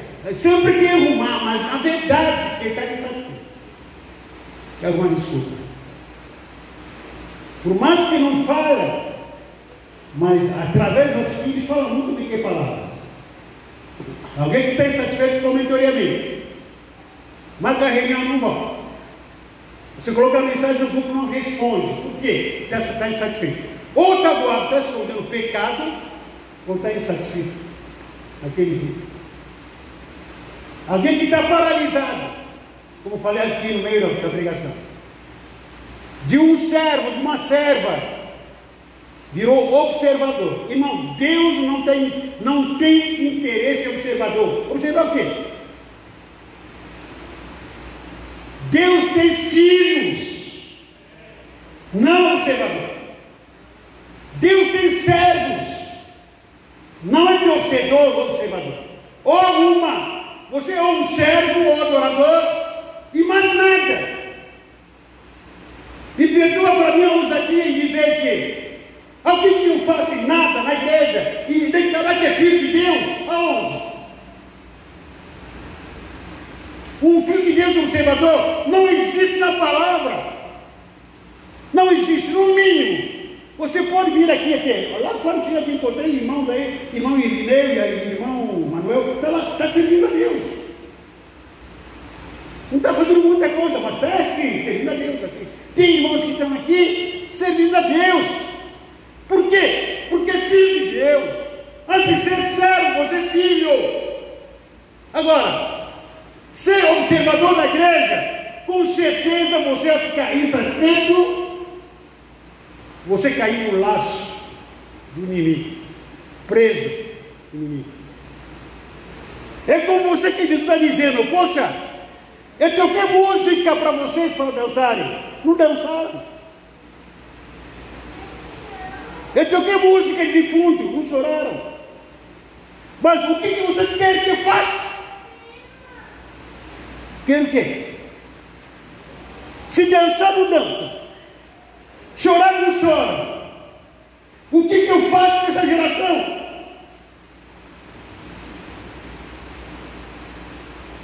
Versículo 6 aqui, só para continuar, diz: Tais coisas aconteceram como advertência para nós, advertência, a fim de que não cobicemos o que é mal, como eles cobiçaram, nem adoremos eh, ídolos, como alguns deles adoraram, seguindo as, segundo as Escrituras. Todos comeram e beberam e se entregaram à farra.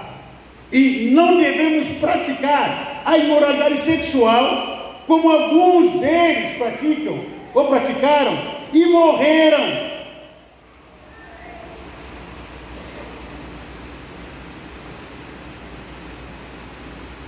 Versículo 8.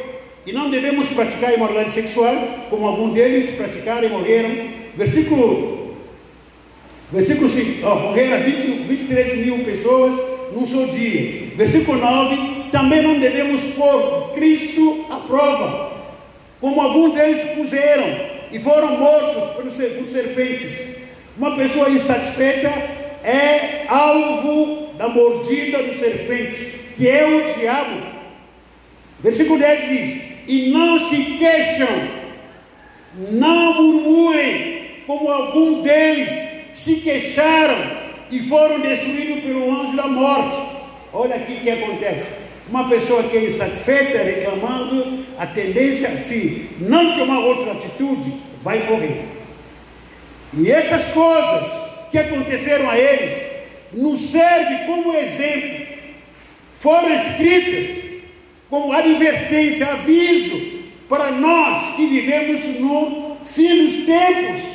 Portanto, se vocês pensam que estar em pé, dizendo que não, estou legal assim, estou bem assim, cuide, versículo 2, cuide para não cair. O que, que essa geração quer? Vamos jogar em pé.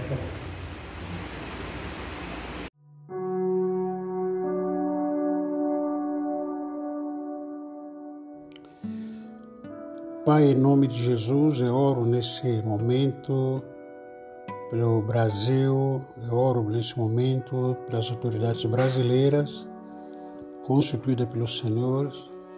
Eu oro nesse momento, Pai, pelos governadores, os ministros, eu oro nesse momento pelos prefeitos da cidade, exclusivo pelo prefeito da nossa cidade aqui de Guarujá, eu oro nesse momento pelos médicos, oro nesse momento pelos juízes, policiais, guarda municipais, professores, funcionários públicos, comerciantes, empresários, uh, jovens, estudantes e todos, advogados, médicos, enfermeiros. Eu oro nesse momento pelos pais de família, desempregado ou não, oro nesse momento pelas pessoas que se encontram enfermas, Senhor Deus, com câncer, com, é, com Covid-19, com dengue, chikungunya, outras enfermidades ou doenças físicas ou psicossomáticas. O Espírito Santo possa curar a todos, todas as famílias. Eu oro nesse momento aqueles que estão passando dificuldade ou crise conjugal, é, aqueles que estão passando momento de é, crise financeira, estão desempregados, eu oro nesse momento aqueles que estão em aflito e ou por ter perdido os seus antequeridos ou aqueles que estão sendo ameaçados com medos, com pavor, para incerteza no dia da manhã, oro nesse momento aqueles que estão cometidos com aflições, com angústia na alma, ansiedade. É, oro nesse momento em nome de Jesus Cristo, aqueles que não estão conseguindo é, dormir, aqueles que não estão conseguindo ter o que comer em casa, sustentar a sua casa, para que o Espírito Santo entre com providência, com milagre nas suas vidas. Em nome de Jesus Cristo, oro nesse momento pela tua igreja, Senhor, pelas crianças adolescentes, jovens, adultos, casados, solteiros, viúvos e viúvas, liderança em geral, os pastores, Senhor, nesse momento para nosso ministério. Peço para que o Senhor Deus ponha a tua mão sobre a tua igreja, que a sua igreja seja coberta debaixo das tuas asas, guardada e protegida contra todos os ataques do diabo. Pela fé no nome de Jesus Cristo, que a tua presença seja manifesta na vida de cada pessoa, na vida de cada família, para a glória e honra do teu nome, Senhor Deus. Traga em nós o avivamento, traga em nós o despertamento, traga em nós, Senhor Deus amado, o quebrantamento do Espírito, Senhor Deus, para que nós possamos estar com nosso coração voltada completamente ao Senhor, no nome de Jesus Cristo, Pai. Amém. A paz do Senhor a todos. Eu quero, a partir dessa, desse momento, começar a fazer um, vou falar sobre, sobre oração. Vou compartilhar a palavra de Deus, algumas experiências sobre oração, oração, e que é muita coisa para falar sobre oração. E pretendo, pretendo dividir ah, esses áudios, né, esse Spotify, em três episódios. Nesses três episódios, vou começar hoje um, um episódio, depois vem outro episódio, e o terceiro, até onde Deus vai poder permitir. É lógico, é, não cabe a mim, não vou encerrar sobre esse assunto chamado oração, eu não vou colocar ponto final. É, a Bíblia é um livro é, básico praticamente sobre a oração. Então, tem vários assuntos sobre a oração. Hoje também temos vários livros escritos há séculos sobre a oração. Então, e não vou poder encerrar sobre o assunto chamado oração, mas apenas estou querendo dar uma pequena ideia, uma pequena introdução sobre e despertar você e esse desejo, essa, essa, essa, essa esse fogo, perdão, em relação à oração, você possa desenvolver a cultura de oração. A, a pergunta na qual eu vou começar nessa, nesse momento é o seguinte: o que, que é a oração? O que, que é orar? O que, que significa? Oração é uma conversa de um filho com o seu pai Nesse caso, estou falando aqui do Pai espiritual e do Filho espiritual, nós que temos nosso Pai celestial. Né? É uma conversa que preciso ter com meu Pai, do Pai para com o Filho. A oração é uma conversa de prestação de contas de um servo com o seu Senhor. Eu, como servo do Senhor, eu preciso prestar contas dizendo para o Senhor, Senhor, é, olha, Senhor, eu tenho guardado a casa que o Senhor me deu, tenho sido sacerdote na minha casa, na minha família.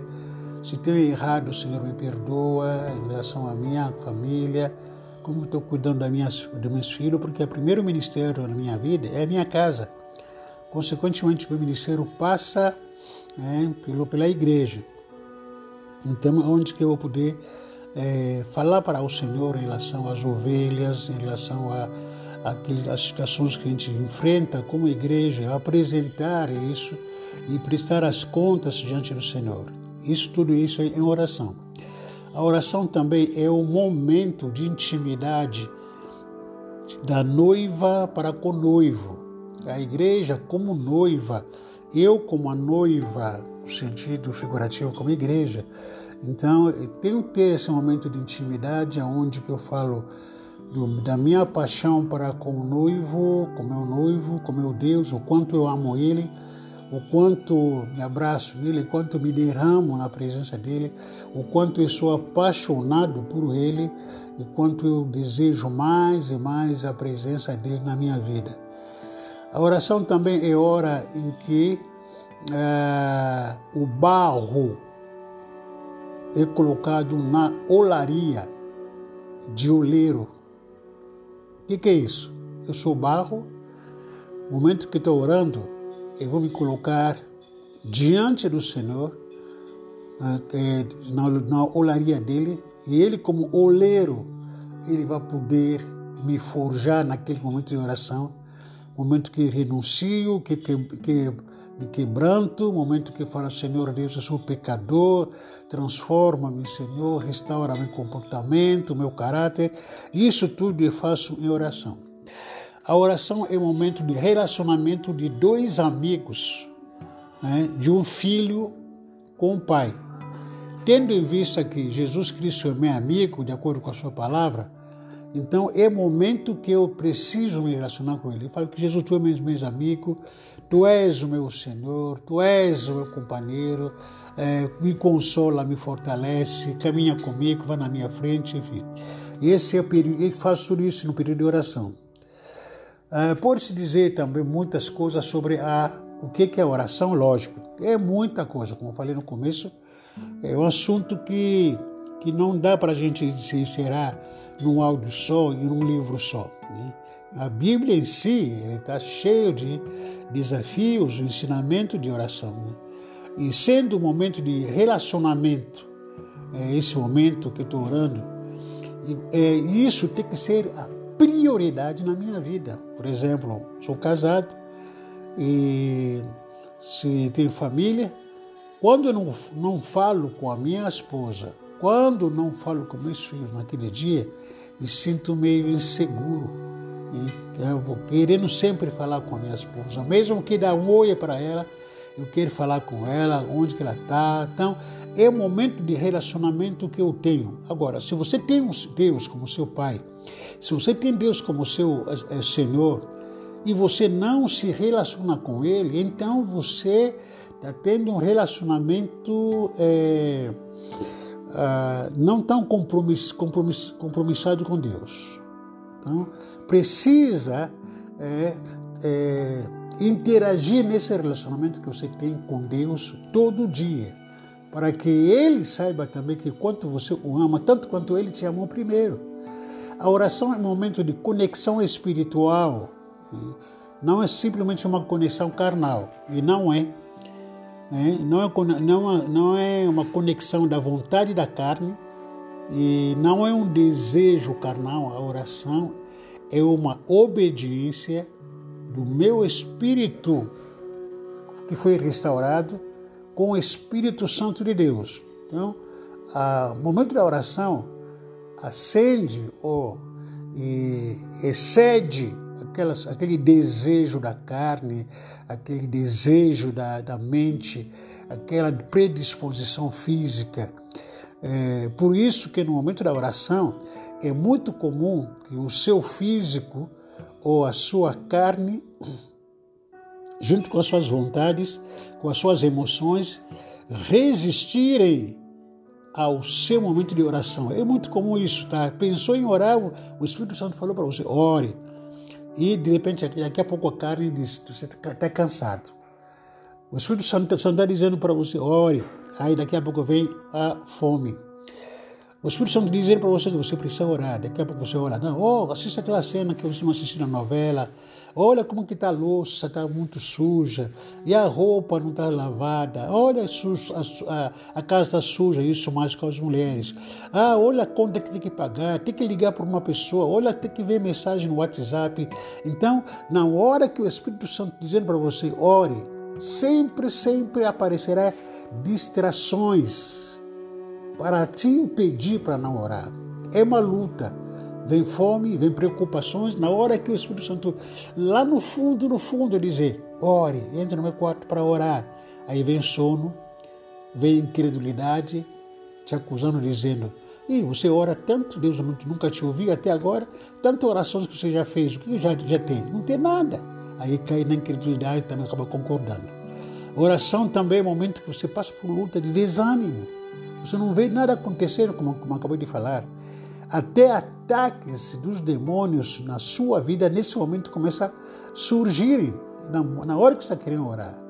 Vem aquela, aquelas acusações, vem aqueles pensamentos eh, diabólicos em você, vem aquelas acusações na sua mente e as circunstâncias variáveis só para, só para te atrapalhar, para você não orar. Por isso que eu falei, a oração, naquele momento de oração, é luta do Espírito que é em você contra a sua carne, contra as suas vontades, contra ah, os seus desejos. Ah, ora, Deus querendo orar, mas de repente os seus desejos resistindo à vontade de Deus, as suas vontades resistindo à vontade de Deus, a sua fé resistindo à vontade de Deus, as circunstâncias que estão na sua casa, em sua volta, dizendo não, não ore, não ore, não, não precisa orar, você está cansado, olha, oh, você vai dormir, olha, daqui a pouco vê o medo tal. Então, essa é uma luta contínua que a gente enfrenta entre o espírito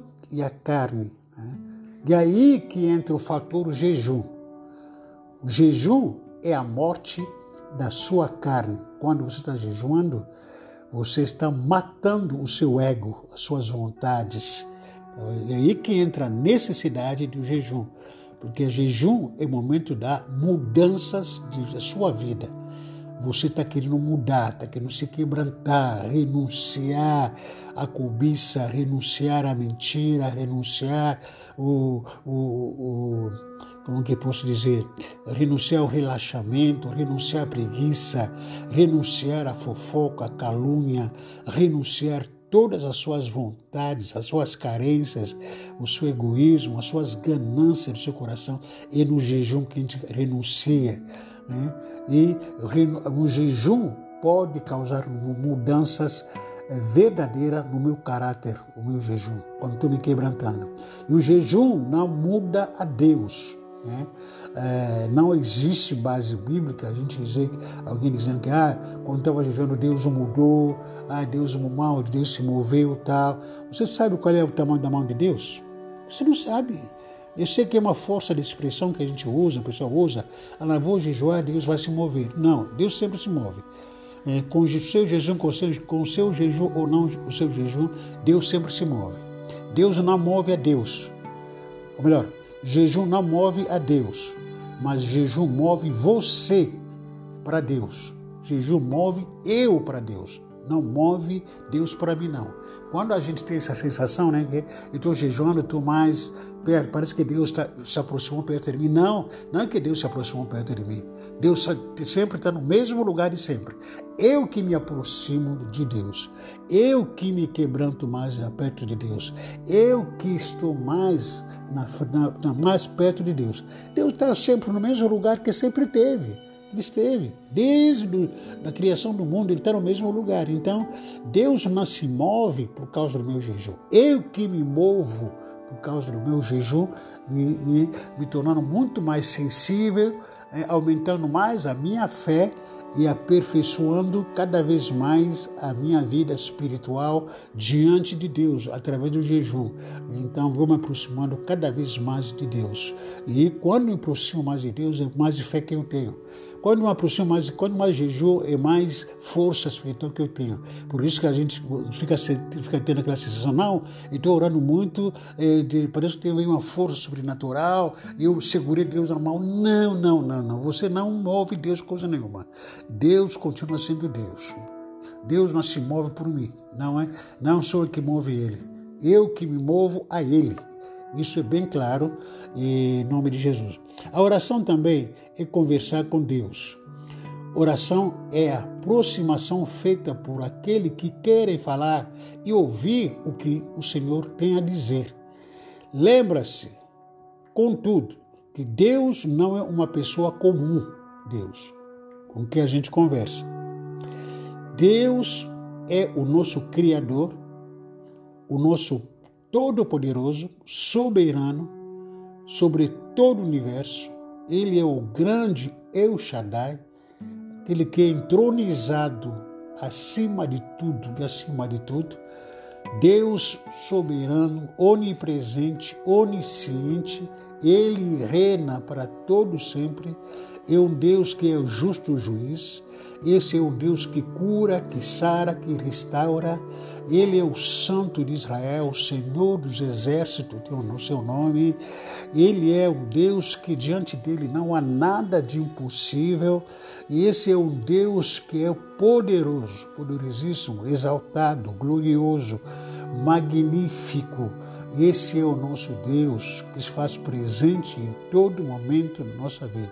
Mesmo com toda essa característica da sua grandeza, ele se importa com e se relacionar comigo e se relacionar também com aqueles que o desejam, que o buscam. Então ele se aproxima com, com, com aqueles que eh, querem conhecê-lo, com todos esses atributos que, que características que ele tem. Né? Por isso que a, a Tiago capítulo 4, verso 8, se você quiser conferir na sua Bíblia, leia ali, mas aqui está dizendo aqui na minha Bíblia, diz, aproxime-se de Deus, eu tenho que me aproximar. E ele se aproximará de vocês. Tiago capítulo 4, verso 8. Pecadores, limpem as mãos. E vocês que têm a mente dividida, purifiquem o coração. Então, quando a gente está se aproximando de Deus, como se aproximar de Deus? Através de oração. Né? Por mais que a gente possa falar que a Deus está comigo, é está comigo, mas nós nos aproximamos dele quando nós conversamos com ele, quando eu quero conversar com ele, quando eu quero falar da minha vida para ele, através de oração, quando eu quero falar das minhas preocupações, meus anseios, as minhas necessidades, os meus medos, as minhas traumas, as minhas, eh, os meus problemas para ele. Acima de tudo, não somente falar dos meus problemas para ele, mas quando eu elogio a ele e falo para ele que, Senhor, tu és lindo, tu és maravilhoso, tu és glorioso, tu és soberano, tu és meu amigo, tu és meu, meu pai, tu és meu irmão, Senhor, tu és o meu provedor, tu és o Senhor assentado no mais alto e sublime trono. Eu te amo, Senhor, porque o Senhor me amou primeiro. Muito obrigado por teu cuidado, pelo livramento, pelo sustento, pela minha saúde, pela minha família, pelo dinheiro, pela, pela, pelo fôlego que eu respiro, por tudo que o Senhor tem me dado de gratuitamente, sem precisar pagar nada obrigado pela salvação. Quando começo a agradecer, elogiar a Deus, isso é, é adoração. Isso que eu preciso, em primeiro lugar. Então eu preciso começar a falar dele. Eu estou namorando com Deus. Quando falo da minha paixão por ele, porque em primeiro lugar ele me amou.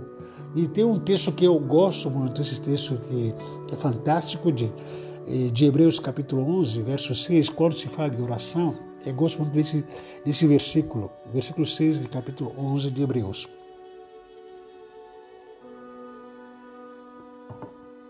Que diz: Sem fé é impossível agradar a Deus.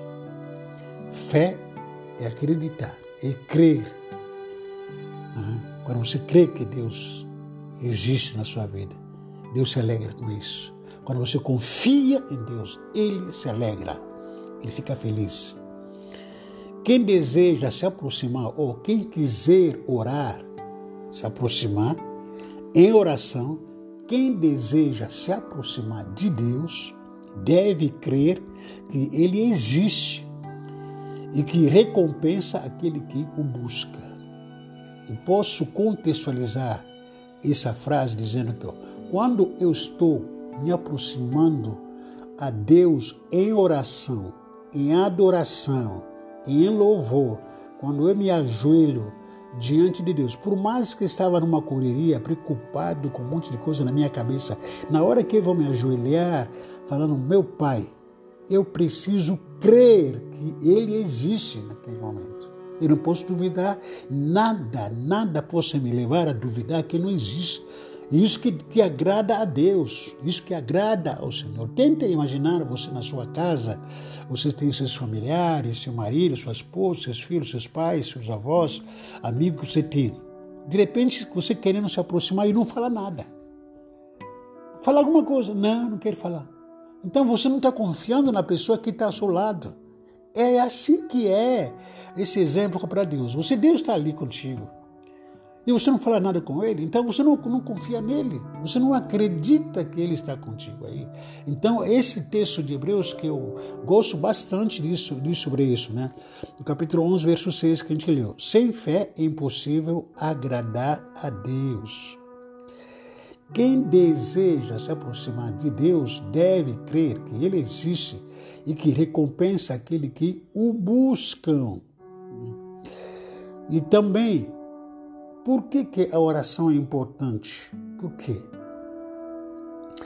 Ah, como falei, eu vou dividir esse episódio em três, três tópicos. Eu vou tentar definir, concluir essa, essa primeira parte aqui. Depois a gente vai falar outras partes sobre a oração.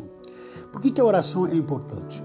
A oração é importante para desenvolver o amor, comunhão e conhecimento de Deus.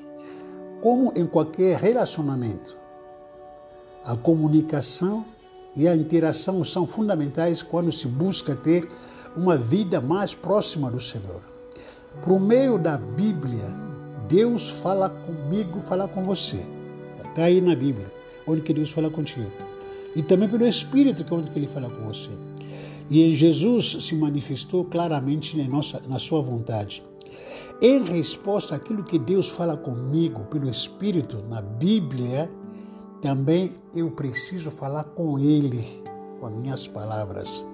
Apresentar a Ele os meus pedidos, agradecimento, interceder pelos outros, outras pessoas. Quais são os benefícios da oração? Um dos grandes benefícios da oração é conhecer melhor a Deus, nos transformarmos como Ele é. Eu creio que o maior benefício, talvez o maior desejo nosso de orar, não é somente que a gente costuma usar simbolicamente isso, não. Eu estou orando, estou olhando para as mãos de Deus. O que Deus tem para me dar? Não, tira isso, muda isso. Ora para olhar na face de Deus o que nós estamos precisando hoje como sociedade de homens, de mulheres que têm as marcas de Jesus Cristo andando para cá e para lá. É mais ou menos como semideus que é, Salmo diz por aí, lá na Bíblia, perdão. Então, pessoas que têm a marca, o rosto de Jesus Cristo. Quando eles passeiam quando eles andam na sociedade, a sociedade olha para o rosto, para a testa, para a vida dessas pessoas e diz: esses caras não são brasileiros ou não são Guarujá, porque tem marca diferente. É mais ou menos o que aconteceu lá em Atos dos Apóstolos. Né? O comportamento dos discípulos é, justamente era assim. Constrangia as pessoas, olhava para o discípulo e falava: oh, esses esse caras não são, não são nossos. De onde que são? Por causa da presença de Deus que, que estava na vida deles. Então, esse é o primeiro alvo de orar. Deus transformar você. Deus trazer a sua face na sua face. Deus trazer a sua palavra na sua boca, o coração dele no seu coração. Deus trazer a mente dele na sua mente. Deus trazer a sua visão, os seus olhos para os seus olhos. Deus trazer os seus ouvidos nos seus ouvidos. Deus trazer as suas mãos nas suas mãos. Deus usar o seu corpo, a sua vida como ferramenta de cura, de libertação, de salvação, de consolo, de santidade, de pureza, de justiça social. Isso que Deus deseja em primeiro lugar. Então, esse é um dos propósitos de oração. Nos transformamos como Ele é. E também, sabe, é, o segundo lugar, qual é a importância da oração? Saber que Deus responde a oração. Você tem que estar ciente disso.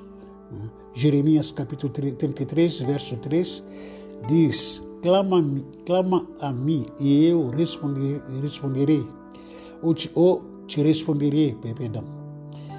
Direi a vocês coisas grandiosas e, e insondável. Em outras versões diz oculta, que vocês não sabem ainda. Então, quando você busca Deus, Ele como sendo seu amigo, ele vai te mostrar, ele vai te, é, te revelar secretos que ele não revelaria para outras pessoas que não são seus amigos. Você, filho de Deus, você, amigo de Deus, por exemplo, aqui mesmo agora acabei de, de bater um papo com meu filho, é, Michel, e ele fez o live agora de célula Aí fui no quarto, conversa, bati um papo com ele. Esse papo que eu bati com ele, sou com ele, eu, intimidade meu com ele, como meu filho. É coisas que não falaria talvez para muita gente, mas falei com ele. Então, essa é a intimidade que eu tenho com ele. Então, coisas, segredos que a gente tem aqui com eu, com o pai dele, ele como filho, são segredos nossos. Então, quando você está tá orando para Deus, E Deus vai te revelar segredo que só para filho, só para quem é amigo, só para quem que anda com ele.